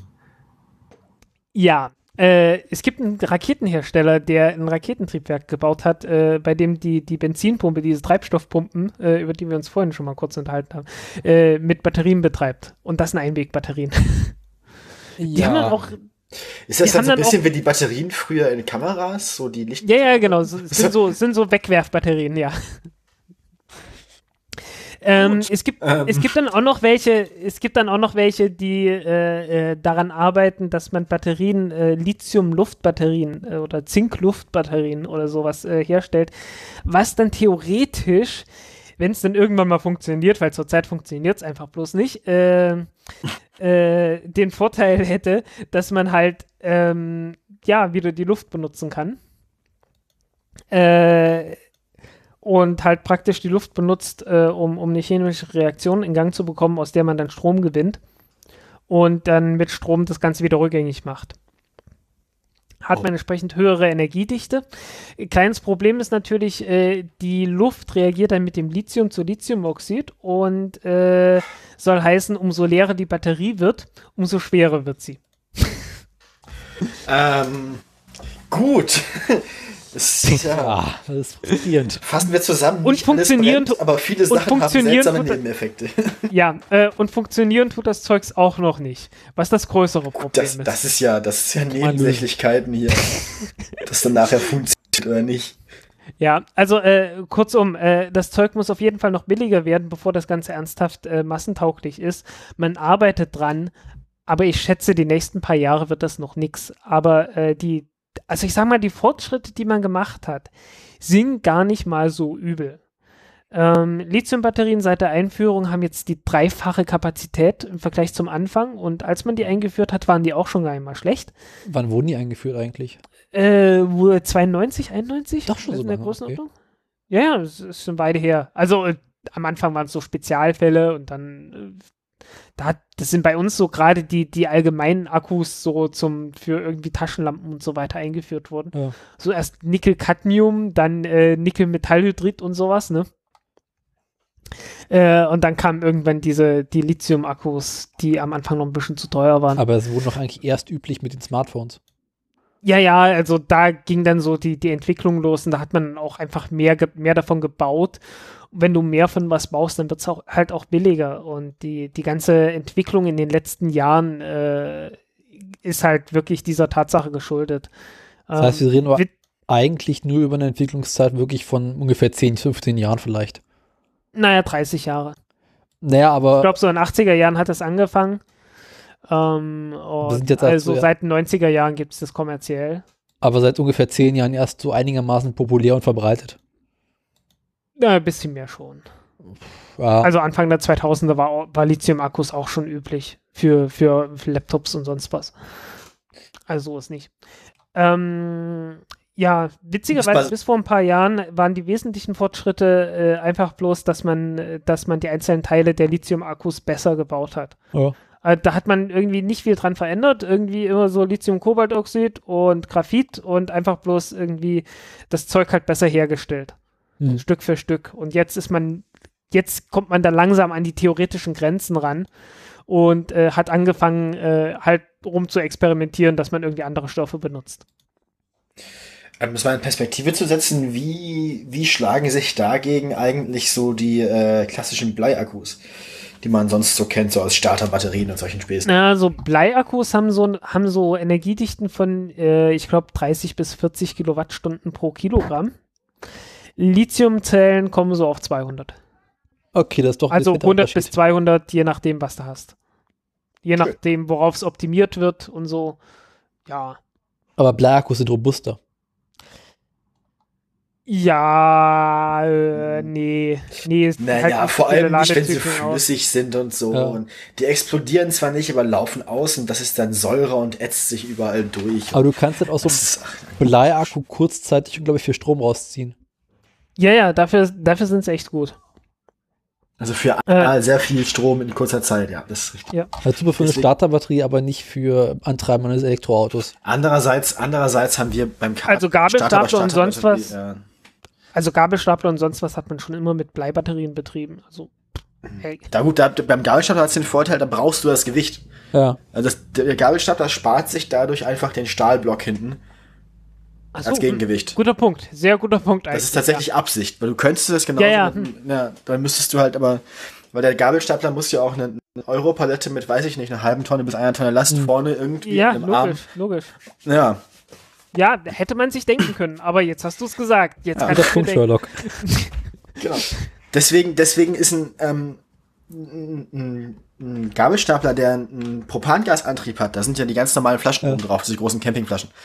Da sind die Flaschen ja auch außerhalb und alles darunter ist nicht der Motor oder so, sondern tatsächlich einfach massiv Stahl. Die sind einfach nur sehr, sehr schwer. Aber das ist schon auch bekloppt, da können wir auch direkt auf Elektro umsteigen. Richtig, deswegen machen das die meisten ja auch.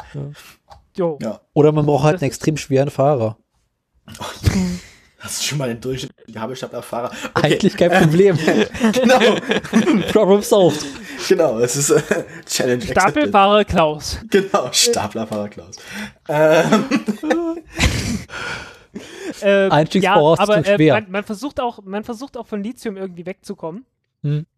Hat man ja auch schon von gehört, äh, man versucht es mit allem möglichen, mit Natrium, mit äh, sonst was. Habe ich noch einen zweiten Artikel zugeschrieben. Äh, ist man noch nicht allzu weit mit ähm, äh, Natrium, sollte ab, sieht aber jedenfalls ganz gut aus. Ja. Könnte funktionieren, ähm, aber der Punkt ist halt, dass der, das Lithium macht nicht den großen Löwenanteil der Produktionskosten aus und mit Natrium verlierst du auch Leistung und so, also Kapazität vor allen Dingen. Und äh, das ist jetzt, das ist jetzt nicht so, so, so wahnwitzig äh, attraktiv, das jetzt sofort umzustellen.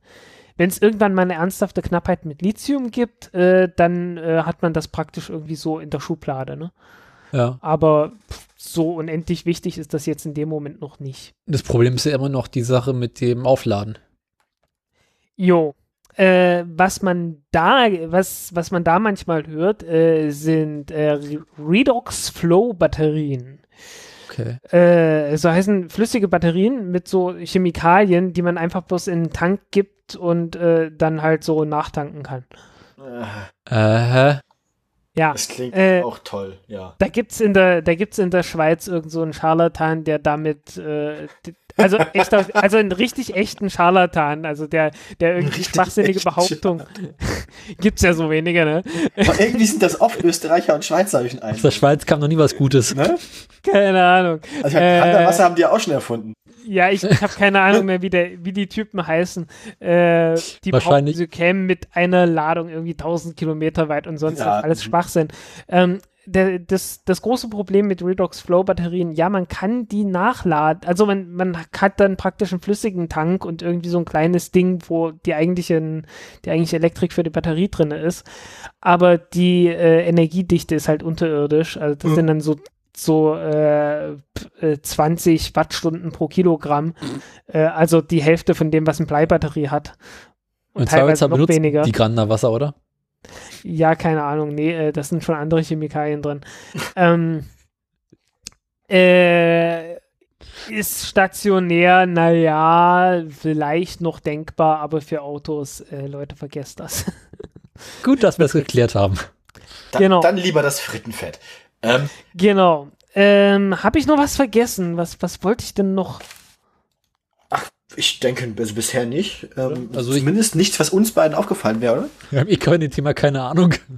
Ja, Ähm, wie gesagt, du hast ja sehr viele Ausblicke in die Zukunft gegeben. Ich denke mal, du da, du als, als äh, Vollzeit-Nerd, ähm, sollte Ja. sich etwas Großes ergeben und wir beide verstehen das nicht, dann wenden wir uns vertrauensvoll wieder an dich, wenn Genau. du Zeit hast. kannst du machen, klar. Dann fragen Ähm, einfach oder mal. könnt ihr machen, besser gesagt. ähm, äh, Ja, ja, ähm, also was, was, wie gesagt, ich, ich bin halt, ich bin halt äh, so, so, so ein bisschen optipessimistisch, was die Elektroautos angeht. In allernächster Zeit erstmal nicht. Äh, einfach aus Kostengründen, Mhm. weil ähm, du wirst jetzt in nächster Zeit es nicht hinkriegen, äh, äh, Elektroautos zu bauen, die mit klassischen Autos äh, ernsthaft konkurrieren können, was so äh, Leistung, Reichweite und so weiter angeht. es wird letzten Endes ein Luxusprodukt sein. Also ich meine, ähm, Ist es ja zurzeit auch. genau, Und, das wird es auch erstmal die äh, nächsten fünf bis zehn Jahre bleiben, aber Ja. naja. Der Witz was danach ist, das kommt. Potenzial, das Potenzial wäre natürlich da, weil äh, so ein Elektromotor ist halt viel leichter Ja. zu bauen als äh, Verbrennungsmotor. Und effizient. Wenn die, Batterie, wenn die Batteriepreise irgendwie mal niedriger werden Ja. würden. Also der Flaschenhals ist aktuell definitiv die ähm, Batterie. Die Batterie und äh, die Herstellung einfach von den Elektroautos, wenn Oh. die in Großserie hergestellt werden, dann würden die auch billiger werden. Und wenn man irgendwann so weit ist, dass ein Elektroauto billiger ist als ein herkömmliches Auto, dann würden sich die Leute das Zeug auch kaufen. Klar. Aber Und das äh, wird, das, ich denke mal, das wird auch, äh, das wird Ja. irgendwann passieren. Die Frage ist nur wann. Also Ja, die Frage, klar. ob das passiert. Äh, ähm, Klar, äh, Ja. es gibt genügend Anreize, um Batterien besser zu machen. Also daran wird es nicht scheitern. Also es gibt hier Ja. keine Verschwörung, dass irgendwie die Batterietechnik. Erste, der, der erste, der den Bedarf an Batterien am besten decken kann, also der erste mit einer ordentlichen Batterienfabrik, ob es jetzt Tesla ist oder irgendein äh, jemand, den wir noch gar nicht kennen, der eine große Batterienfabrik baut, der wird sehr, sehr reich damit werden. Deswegen Mhm. gehe ich davon aus, dass es genug Leute gibt, die sich im Moment Ja. Mühe geben, da hinzukommen. ne?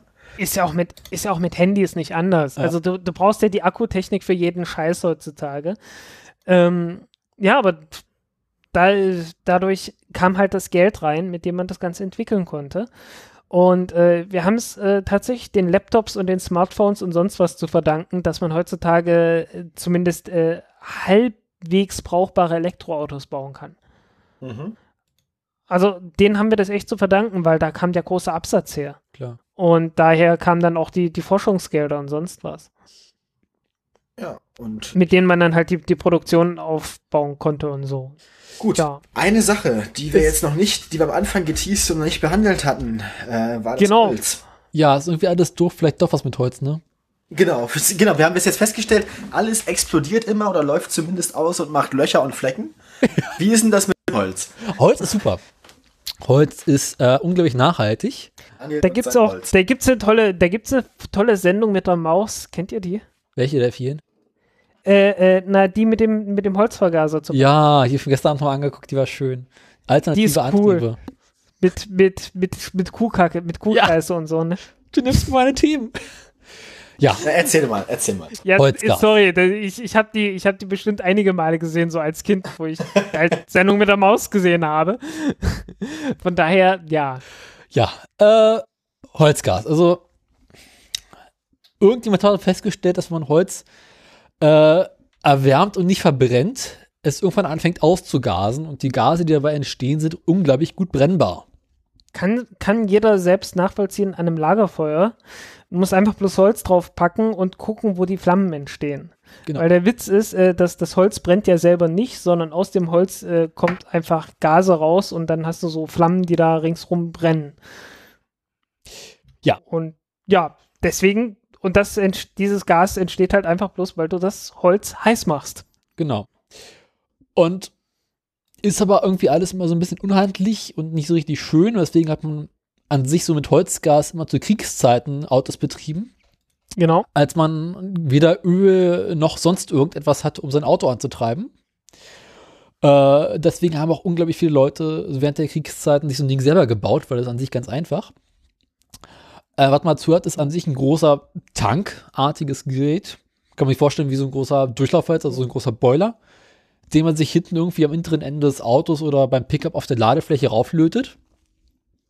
Wo oben ein Deckel drauf ist und da schüttet man Holzstückchen rein, welche dann ähm, erwärmt werden. Und bei dieser Erwärmung bei ungefähr 150 Grad entsteht dieses Holzgas. Jetzt stellt man sich natürlich die Frage, wie erzeuge ich die Hitze? Äh, der Chemiker sagt dazu übrigens Pyrolyse. Pyrolyse ist das, was mit dem ich meinen Ofen sauber mache. Aber egal. Ähm, Ja. Ja. Ich habe euch mal kurz einen Link geschickt mit etwas, das man sonst noch so im, im Ersten und Zweiten Weltkrieg gemacht hat. Ja, ich habe den, den öffne ich nachher. Jo. Also, was man tut, man hat unten ein bisschen Holz und dieses Holz wird tatsächlich angezündet. Und mit unglaublich wenig äh, Luftzufuhr fängt es so ganz langsam an zu brennen. den Link aufgemacht, das ist gut. Bah! Kannst du nicht arbeiten. Entschuldigung, ist lustig.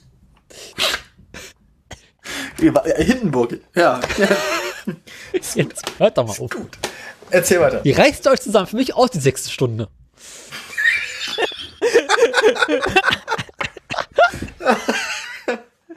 Ah, ey, schön. Ja, also wir fackeln ein wenig Holz ab und mit diesem Holz entsteht die Wärme, mit der man das restliche Holz so langsam vergasen lässt. Ähm, diese Gase äh, werden im Allgemeinen durch ein Rohr vorne zum Motor geleitet, äh, dort im Allgemeinen nochmal gereinigt und abgekühlt und dann klassischerweise mit Luft vermischt und im Motor ganz normal verbrannt. Man hat brennbares Gas. Äh, ja. Hat damit seinen Vergaser schon mal ersetzt. Und äh, ab in den Motor damit, verbrennen, fertig. Genau.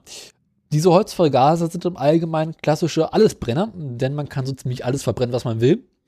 Unter anderem auch getrockneter äh, Klärschlamm, Pflanzenabfälle, Küchenabfälle und auch getrocknete Pferde- und Kuhkacke. Ja. Um es mal so salopp zu sagen. Tanzapfen. Hm? Tanzapfen hatten sie, Ja. haben den noch gemacht in der, in der Sendung mit der Maus. Ich weiß gar nicht. Tanzzapfen kann man verbrennen, man kann äh, Kohle kann man an sich auch verbrennen, ist bloß nicht besonders sinnvoll. Aber an sich hat sich Holz Jo. durchgesetzt, weil es den höchsten Energiewert hätte. Ähm, insgesamt ist die ganze Sache nicht besonders effizient, weil man doch relativ viel Holz braucht für relativ wenig Leistung. äh, ist natürlich sehr umweltverträglich, weil was hinten rauskommt, ist ein bisschen, äh, ja, weiß gar nicht. Äh, na? Pff, ja, Holzgas. Ja. Also, Eigentlich nicht. Also, das ist halt das gleiche Zeug, das äh, bei jeder Verbrennung entsteht. genau. Aber die Pflanzen und Bäume, die halt vorher im Wald rumstanden, haben ja quasi schon diese CO2-Bilanz ausgeglichen. Äh, sodass es wiederum einigermaßen umweltverträglich ist.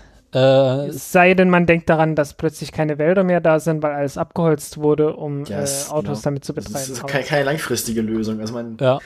kann nur so schnell fahren oder so viel fahren, wie die Autos, äh, wie die, wie die Bäume wachsen. Ich meine, ist also, definitiv nichts für die Massen. Aber ich meine, früher wurde auch mit Holz geheizt und es ging auch irgendwie. Äh, ja, es ging. deswegen haben wir hier auch keinen Wald mehr in Mitteleuropa. Also Genau. ich habe noch einen großen Wald vor der Tür.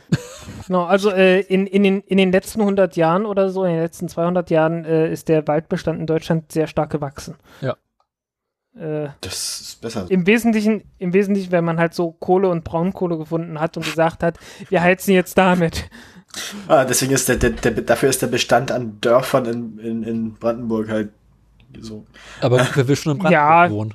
Zeitz ist, also äh, in, in Zeitz ist, Zeitz ist auch äh, direkt äh, hier im, im mitteldeutschen Tagebau, Revier und so. mhm, mhm. Also ja, ähm, kenne ich. Eines der. Hauptprobleme beim Holzgas ist natürlich, dass es nicht so richtig praktisch ist. weil weil immer irgendwie äh, das Holz alle ist, was relativ häufig vorkommt, musst du als mittleren Ende deines Fahrzeuges gehen, oben eine große Luke öffnen und in irgendeiner Form Holz oben reinstücken, äh, äh, schütten, so Holzstückchen und so weiter und so fort. Und wenn es dann wieder warm geworden ist, kannst du weiterfahren. Das heißt also, du musst auch einen relativ großen Fort an Holz mitnehmen. Jo, Kannst du machen, wenn Krieg ist, aber ansonsten ist es eine relativ schlechte Idee. jo. Und Was man auch machen kann, äh, wenn Krieg ist, Der Link. Äh, ja, genau, der Link. Guck dir den Link an. ich werde diesen Link jetzt nicht öffnen, weil sonst hört man euch beide nicht mehr. Äh, dann dann halten wir kurz die Klappe und du, du öffnest den jetzt einfach trotzdem. Okay, äh, Sekunde, wo habe ich denn Twitter? Äh, hier. So, schweigt mal kurz drei Minuten still. Ich öffne den Link. Er öffnet sich, er öffnet sich, er öffnet sich und, und, und. Er ist ganz ruhig und ach du grüne Kacke, er ist geöffnet. ja, ne? Was sehen wir hier? Nichts Gutes. Also Genau, äh, äh, bitte beschreibt ihr. Gas, Also es sieht, es sieht, also man stelle sich vor, irgendwie, man weiß ja, wie Autos in den 40er Jahren so aussahen, ne? Schöne große Kotflügel, schmale Räder, ähm, grundsätzlich sehr runde, schicke Formen. Und dann baut man oben drauf ein Hochbett mit einem Zelt. So. Und das Zelt ist aufgeblasen und enthält Erdgas, beziehungsweise, na, was ist das hier? Stadtgas, genau. Stadtgas. Genau, das was, das, was beim Verkoksen von Holz so nebenbei entsteht. Genau. Ähm, äh, das ist halt, also wenn wir Das Ganze ist riesig. Das, das sind riesengroße Dinger, die da oben drauf Die sind halt noch mal so groß wie das Fahrzeug an sich. Ja.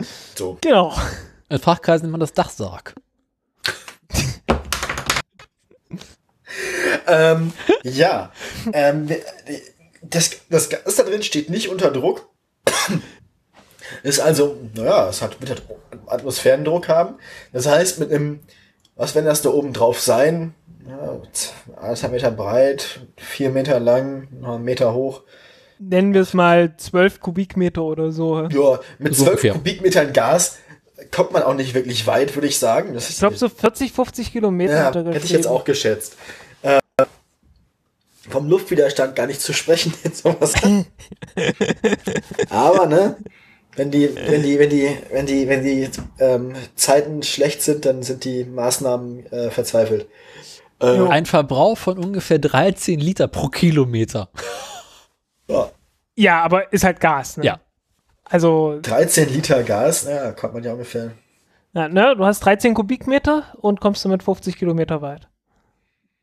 Ist schon nicht so schlecht. Naja. Naja. Reicht, um damit zum Bäcker zu fahren.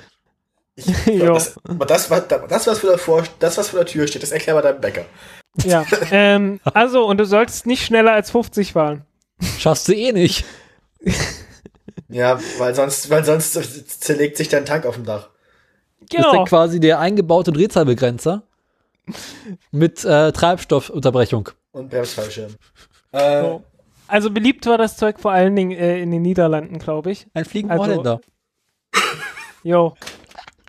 Ey, man machst du Helium rein, hast das Problem gelöst. Und wenn der Wind günstig steht, kannst du dich treiben lassen. Ja. Jo.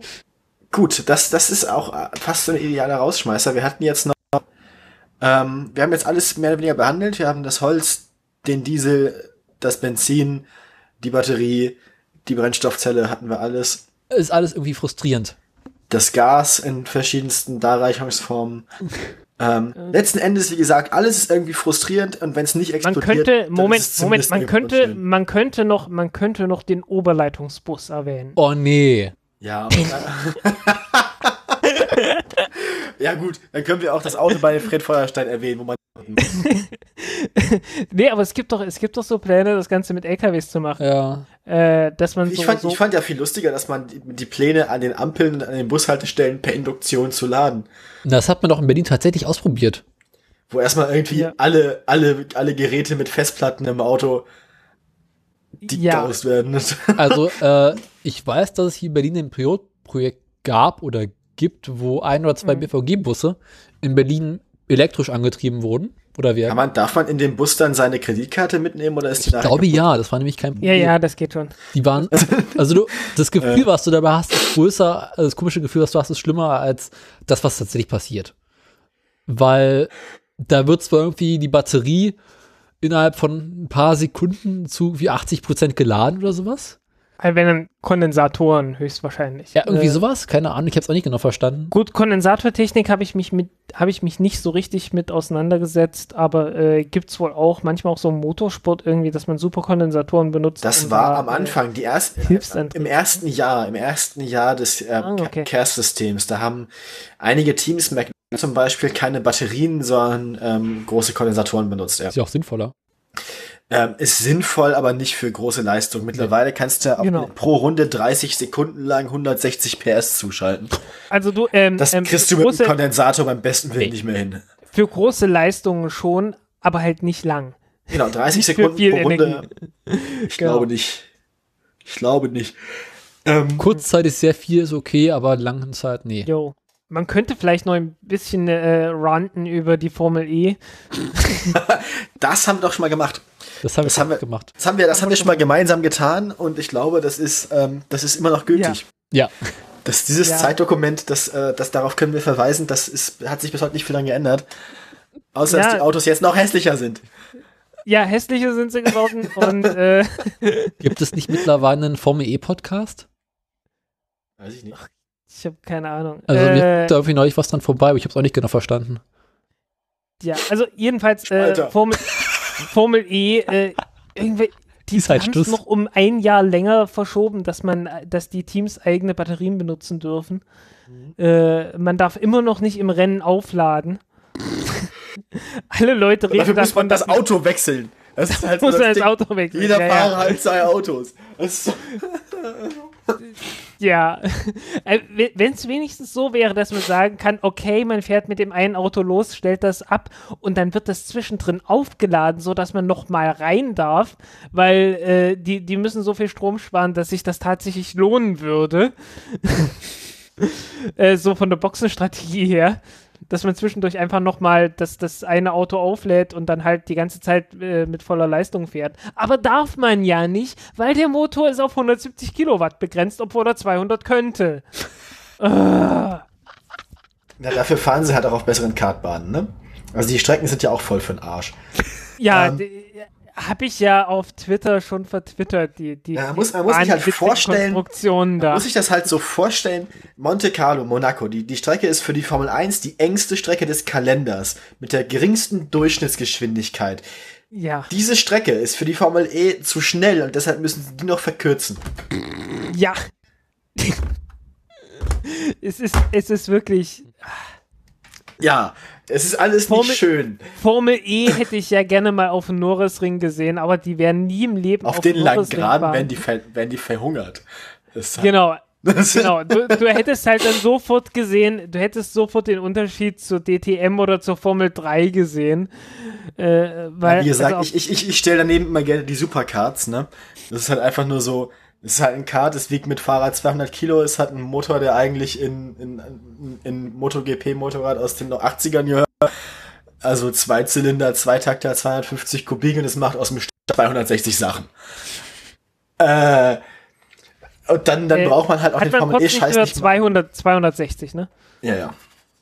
Mindestens. Recht. Also das ist ja, also auf sowas, auf sowas wie im Norrisring oder so kommen die auch an die Zeiten von der DTM ran, lo- Das halt mit einem technischen Aufwand, der im Prinzip geringer ist als bei einem modernen Motorrad. Jo. Wollen Deswegen wir jetzt finde ich die Formel E immer so ein bisschen eklig. noch Wir was? sind jetzt weit weg vom Thema. Ah, halt, uns, fehlen machen. jetzt, uns fehlt jetzt noch der Rausschmeißer und uns fehlen noch die äh, Peugeot und äh, Volvo-Aktien. Genau, machen wir erstmal das hässliche Auto der Woche. Was wir jetzt, Haben wir äh, die nicht gerade gehabt? Ja, wir haben gerade über Formel E Ich meine nicht die Formel E, ich meine die, die davor. Ja, Wir hatten, du, die, du, du, war- du warst bei deinem hässlichen Auto der Woche auch schon nah dran, das stimmt. Allerdings gibt es wahrscheinlich noch ein moderneres hässliches Auto der Woche. ich habe mich zum Ziel gesetzt, ich möchte nämlich regelmäßig das hässliche Auto der Woche küren. Also ein Auto aus der jüngeren Vergangenheit oder aktuell, welches äh, durch besondere Hässlichkeit aufgefallen ist. Und als ersten Kandidaten, Kandidaten picke ich in den Ring den Chrysler Concorde. Abgekürzt wie die Concorde seinerzeit. Oh Gott. Und zwar den Chrysler Concorde zweite Generation, wenn ich bitten darf. Ja, aber ich, ich muss sagen, es, es, es reicht noch nicht an die, an die unglaubliche Hässlichkeit des Fiat Multiplas ran. Nein. Ja, das ist- aber- Na gut, Der- das ist aber der- auch unfair. Ich meine, das ist halt, das ist halt so der Hitler-Vergleich der Autoindustrie. Das ist halt, ich meine, ganz halt, ja, so- Also ich, Fiat- ich, ich, ich kenne den immer bloß, also ich, ich, ich nenne den immer bloß den Fiat Quasimodo. Ich meine, der Fiat Multipla ist quasi ich der einfach unter auch hässlichen geil, Autos. dass bei dem Wikipedia-Foto von diesem Chrysler, dass sie da ein Foto von einem Auto auf der Straße gemacht haben, wo hinten links der Reifen platt, der, der Tankdeckel ist in die Karosserie eingesogen und die, Kar und die, und die Stoßstange vorne fällt fast ab. Das, das ist halt, Äh, nein, das mit der Stoßstange war so. der hat diesen Spalt am Ja. Kotflügel. Das Warum? ist Chrysler, die konnten einfach nicht so gute Autos bauen. Achso, die können einfach nicht, das ist bei denen Fertigungstoleranz Genau. eine Handbreit, oder? Ja. Und die Tankdecke Das- ist sich eingedruckt, das ist quasi eine Diebstahlsicherung. Dass der Treibstoff nicht geklaut wird. Das Auto an sich ist eine Diebstahlsicherung. Ja. Eingebaute Wegversperre. Gebaute Wegfallsperre, ja. Kennt ihr diesen unglaublich hässlichen Fisch? Glaub, wie hieß er denn nochmal? Äh, na, Seeteufel, glaube ich. Mit diesem unglaublich großen, hässlichen Maul. Ja, hm. ja. Hat so eine gewisse Ähnlichkeit, ne? Es gibt auch den, es gibt auch den Blobfisch. Nee, nee, ich finde, das, hat- ich find, das hat eher Ähnlichkeit mit so einem Walhai, weißt du? Also, die, die einfach den Mhm. riesigen Mund und so, ja. Hm, hm, ja. Ähm, Ich meine, gut. das eigentlich bemerkenswerte ist ja, dass Chrysler es bereits geschafft hat, auch schönere Autos zu bauen. Aber aber, aber noch, na gut, schönere Autos als das, ja. Ja. Wirklich, wirklich schöne Autos, weiß ich nicht. auch die hatten insbesondere in den 60er Jahren auch ganz interessante Autos. Na gut, Aber- in den 60er Jahren. In den 60er Jahren hatte Opel auch noch ganz interessante Autos. In den 50er Jahren hatten die alle noch Flossen.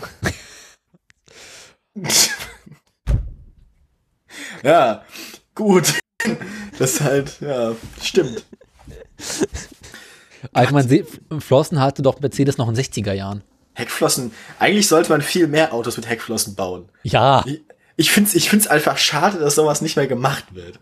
Die Leute, die haben einfach, einfach keinen Geschmack mehr. Was spricht denn gegen Heckflossen? ist halt Weder nicht. Geschmack noch Mut. Was spricht denn gegen Heckflossen und diese spitzen Rücklichter, die so aussehen bei Flugzeugen? Ja. Ich fand das total toll. Nee, also äh, ich, ich bin mir auch ziemlich sicher, wenn das jemand machen würde, die würden sich echt verkaufen. Und vor allem bei diesen war auch das Verhältnis von Karosserie zu Reifengröße ungefähr so ähnlich wie bei Flugzeugen. Ich möchte noch kurz den Wikipedia-Artikel zitieren. Der Concorde der zweiten Generation debütierte mit dem Modelljahr 1998 und zeigte sich mit seinem modernisierten, runderen Cap-Forward-Design mit leichtem, gewachsenen Abmessung, einer stark abfallenden Frontpartie mit einem Ferrari-ähnlichen ovalen Kühlergrill sowie einem vergrößerten Platzangebot im Innenraum. Gut, ähm, Ich sehe da keinerlei Ähnlichkeit zu einem Ferrari. ja, nee, nicht mal die Farbe haben sie getroffen. Ich meine, dieses Auto sieht einfach traurig aus. Ich glaube, das ist ein, un ein, ein toter Unpaarhufer und wir sollten jetzt absteigen und den nicht weiterreichen. Oh, Muss man, muss man, also gut, La ja, Pfer- Pferde, die sich was brechen, dann muss man, ja, hm, was ist das? genau. Hat, Genau hat keinen so. Zweck mehr, hat keinen Zweck mehr jetzt so. Hat keinen Zweck mehr. Es ist nur noch Ist, Gnadenschuss. das ist ein Ex-Auto. Gnadenschuss und fertig. Ja, das ist ein Ex-Auto.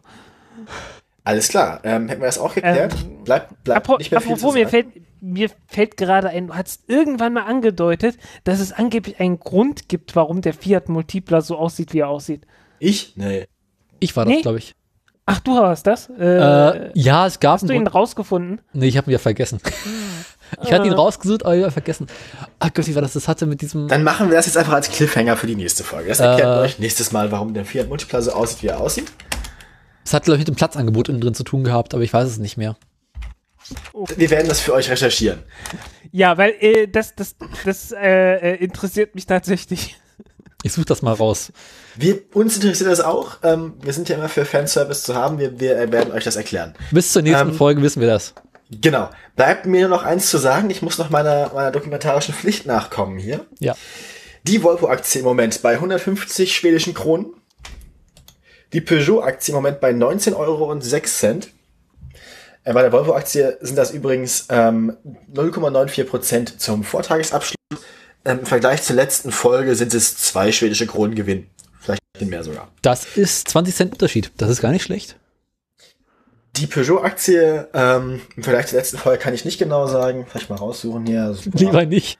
Ja, das ist fast ein Euro. Äh, 50 Cent werden es vielleicht sein zur letzten Folge. Ähm, und was ich jetzt noch rausgesucht habe, die Tesla-Aktie im Moment bei 284 Euro. Das sind ähm, minus 9 0,89 Prozent zu gestern. Aber wir reden nicht über die Tesla-Aktie. Ja. Doch. Wir, Ähm, wir hatten doch noch die Opel-Aktie ja, versucht rauszusuchen. Dazu haben wir nichts gefunden. Die gibt's ja auch nicht mehr. Eben. Deswegen Ja. habe ich jetzt die Tesla-Aktie rausgesucht. Jo, ich glaube, da gab es irgendwie dadurch, dass sie, dass, dass es irgendwie Probleme gab mit dem Tesla Modell 3 irgendwie, dass man nicht so schnell war, wie man dachte oder irgend Ja. sowas. Äh, Ja, Äh, die Aktie da ist ist seit irgendwie den mal letzten, die Aktie die ist, die ist ähm, abgerutscht, ist die das war 13. 14. Juli. Also gestern, ja. Tatsächlich gestern ist sie abgerutscht. Wobei sie ist jetzt immer noch höher als ähm, Ende letzter Woche. Also So. richtig, richtig im Keller war sie, also unter 270 Euro war sie am Montag. Seitdem hat sich doch wieder erholt. Und ist wieder Aber- auf dem Weg nach oben. Über 200 Euro ist mir noch zu viel für eine Tesla-Aktie. Ja, fast 300. 284, 3, 284 sind wir jetzt gerade. ja, also irgendwie die, äh, äh, der zweithöchst bewerteste äh, Autohersteller oder höchste oder irgend sowas, ne? Kann ich. An der Börse. Nein. Ja, irgendwie dadurch, dass die, dass die Aktie irgendwie abgerutscht ist, äh, rutschte Tesla auf den zweiten Platz hinter, ich weiß nicht, General Motors oder irgendwas. Star Äh, ist, glaube ich, nicht. General Motors. oder wer auch immer. Äh, jedenfalls absurd. Ein ganz klein General Motors absurd. ist gerade bei 36, 24 US-Dollar. Nee, Ähm. äh, es, es geht ja um Marktkapitalisierung. Also so heißt ein Börsenkurs multipliziert mit Anzahl der Aktien, die es gibt. Mhm. Weil Apple hat ja auch schon öfter mal seine Aktien nochmal neu gestückelt. Das ist ja dieses, dass man, dass an sich der Preis der Aktie nicht besonders viel aussagt. Die Frage ist, wie viele Aktien gibt es zu dem Preis? Das ist richtig. Wobei die Ja. Markt Marktkapitalisierung steht hier mit dabei. Es sind äh, bei Peugeot sind das 17,25 Milliarden. Ähm, bei Volvo sind das 319,31 Milliarden. Was? Also 30 Milliarden. Nee, doch, 300. Ja, doch. Ja. Auch in schwedische Kronen wahrscheinlich, genau. Ja, ja. 1931 schwedische Kronen. Ähm, und bei Tesla müsste ich es mal ganz kurz raussuchen. Da sind wir bei, steht nicht dabei, sagen sie einem nicht. Na, Gott sei Dank. Oh. oh. Naja, ähm, Sonst wir fängst wollten du an das zu weinen, das möchtest du nicht. Genau, das war jetzt eigentlich der, der das sollte eigentlich der Abschluss sein, ähm, so wie das Wetter. Ne? Und nun zum Wetter. Wir sagen bis zum nächsten Mal. Danke fürs dabei sein, lieber Frank. Ja, besten Dank. Danke, danke, dass ich, dass ich mit äh, dabei sein konnte. Ja, Jetzt können wir tatsächlich endlich mal sagen, einer mit Profis. Einmal mit Ähm, Profis. Und das mir. Ich Profi. Na gut, ist, man ist, du musst es so sehen, wenn man eigentlich kein Profi ist, muss man sich nur mit Leuten umgeben, die noch unprofessioneller sind als man selbst. Ja. Aha. Das ist dir gelungen. Man nennt es den äh, Einäugigen unter den Blinden. Genau. okay. Das tun findet man Korn. Na gut. Aber das sind wir äh, in dem Fall. Nee, also Ja. ich, ich bin ich bin noch keine zwei Jahre Journalist und ich komme mir immer noch vor wie irgendwie, ich habe keine Ahnung. Das geht aber allen Journalisten so, das ist, deswegen heißt es ja Journalist. Man wird, glaube ich, nur Äh. besser darin, so zu tun, als wüsste man, was man tut. Das kann auch sein. Alles klar. Dann auf jeden Fall danke für alles. Danke für die inhaltlichen Beiträge, die wir selbst nicht zu leisten in der Lage sind. Ähm, und wir danken euch anderen Leuten, falls es euch gibt, fürs Zuhören. Und Genau. sagen bis zum nächsten Mal, Und wenn Abfahrt. es dann in der Folge mit C heißt. Chip-Tuning. Genau. Darüber müssen wir auch noch mal reden. Darüber müssen wir auch noch mal reden. Und Machen wir bei F machen wir bei F Formel 1 Nein. oder Formel irgendwas? Bei Bei F F- reden wir über. Äh, wo sind wir denn? Äh, Flottenverbrauch. Ja, äh, ist, Okay. die Frage ist, ob wir bis dahin überhaupt überleben. Das ist ja noch weit in der Zukunft. Vorher müssen wir Okay. uns über Vielleicht- Einspritzung unterhalten. Dann, dann, dann machen wir bei R Rennsport mit oder wie? Bei R. Bei Weil R. das könnte man auch Mein irgendwann Gott. mal machen. Da sind wir schon im zweistelligen Bereich der Sendungs äh, Sendungstitel hier. Das Bei R Ey, wir du, wir, du, der Countdown-Podcast ist jetzt, existiert jetzt seit zwei Jahren. mein Gott. Das äh, ist Wahnsinn, das hätte ich auch nicht gedacht. Es gibt auch mittlerweile einige Podcasts, die existieren seit über zehn Jahren. Das wäre jetzt der Punkt, an dem man eigentlich anfängt, langsam auszufaden. Ne? So, so, so. Genau. Das kannst du ja das- hinterher machen. Aus! Aus! Dreht, dreht eben den Strom ab. Geht's nicht weiter. Komm, wir machen die Tür zu. Ah!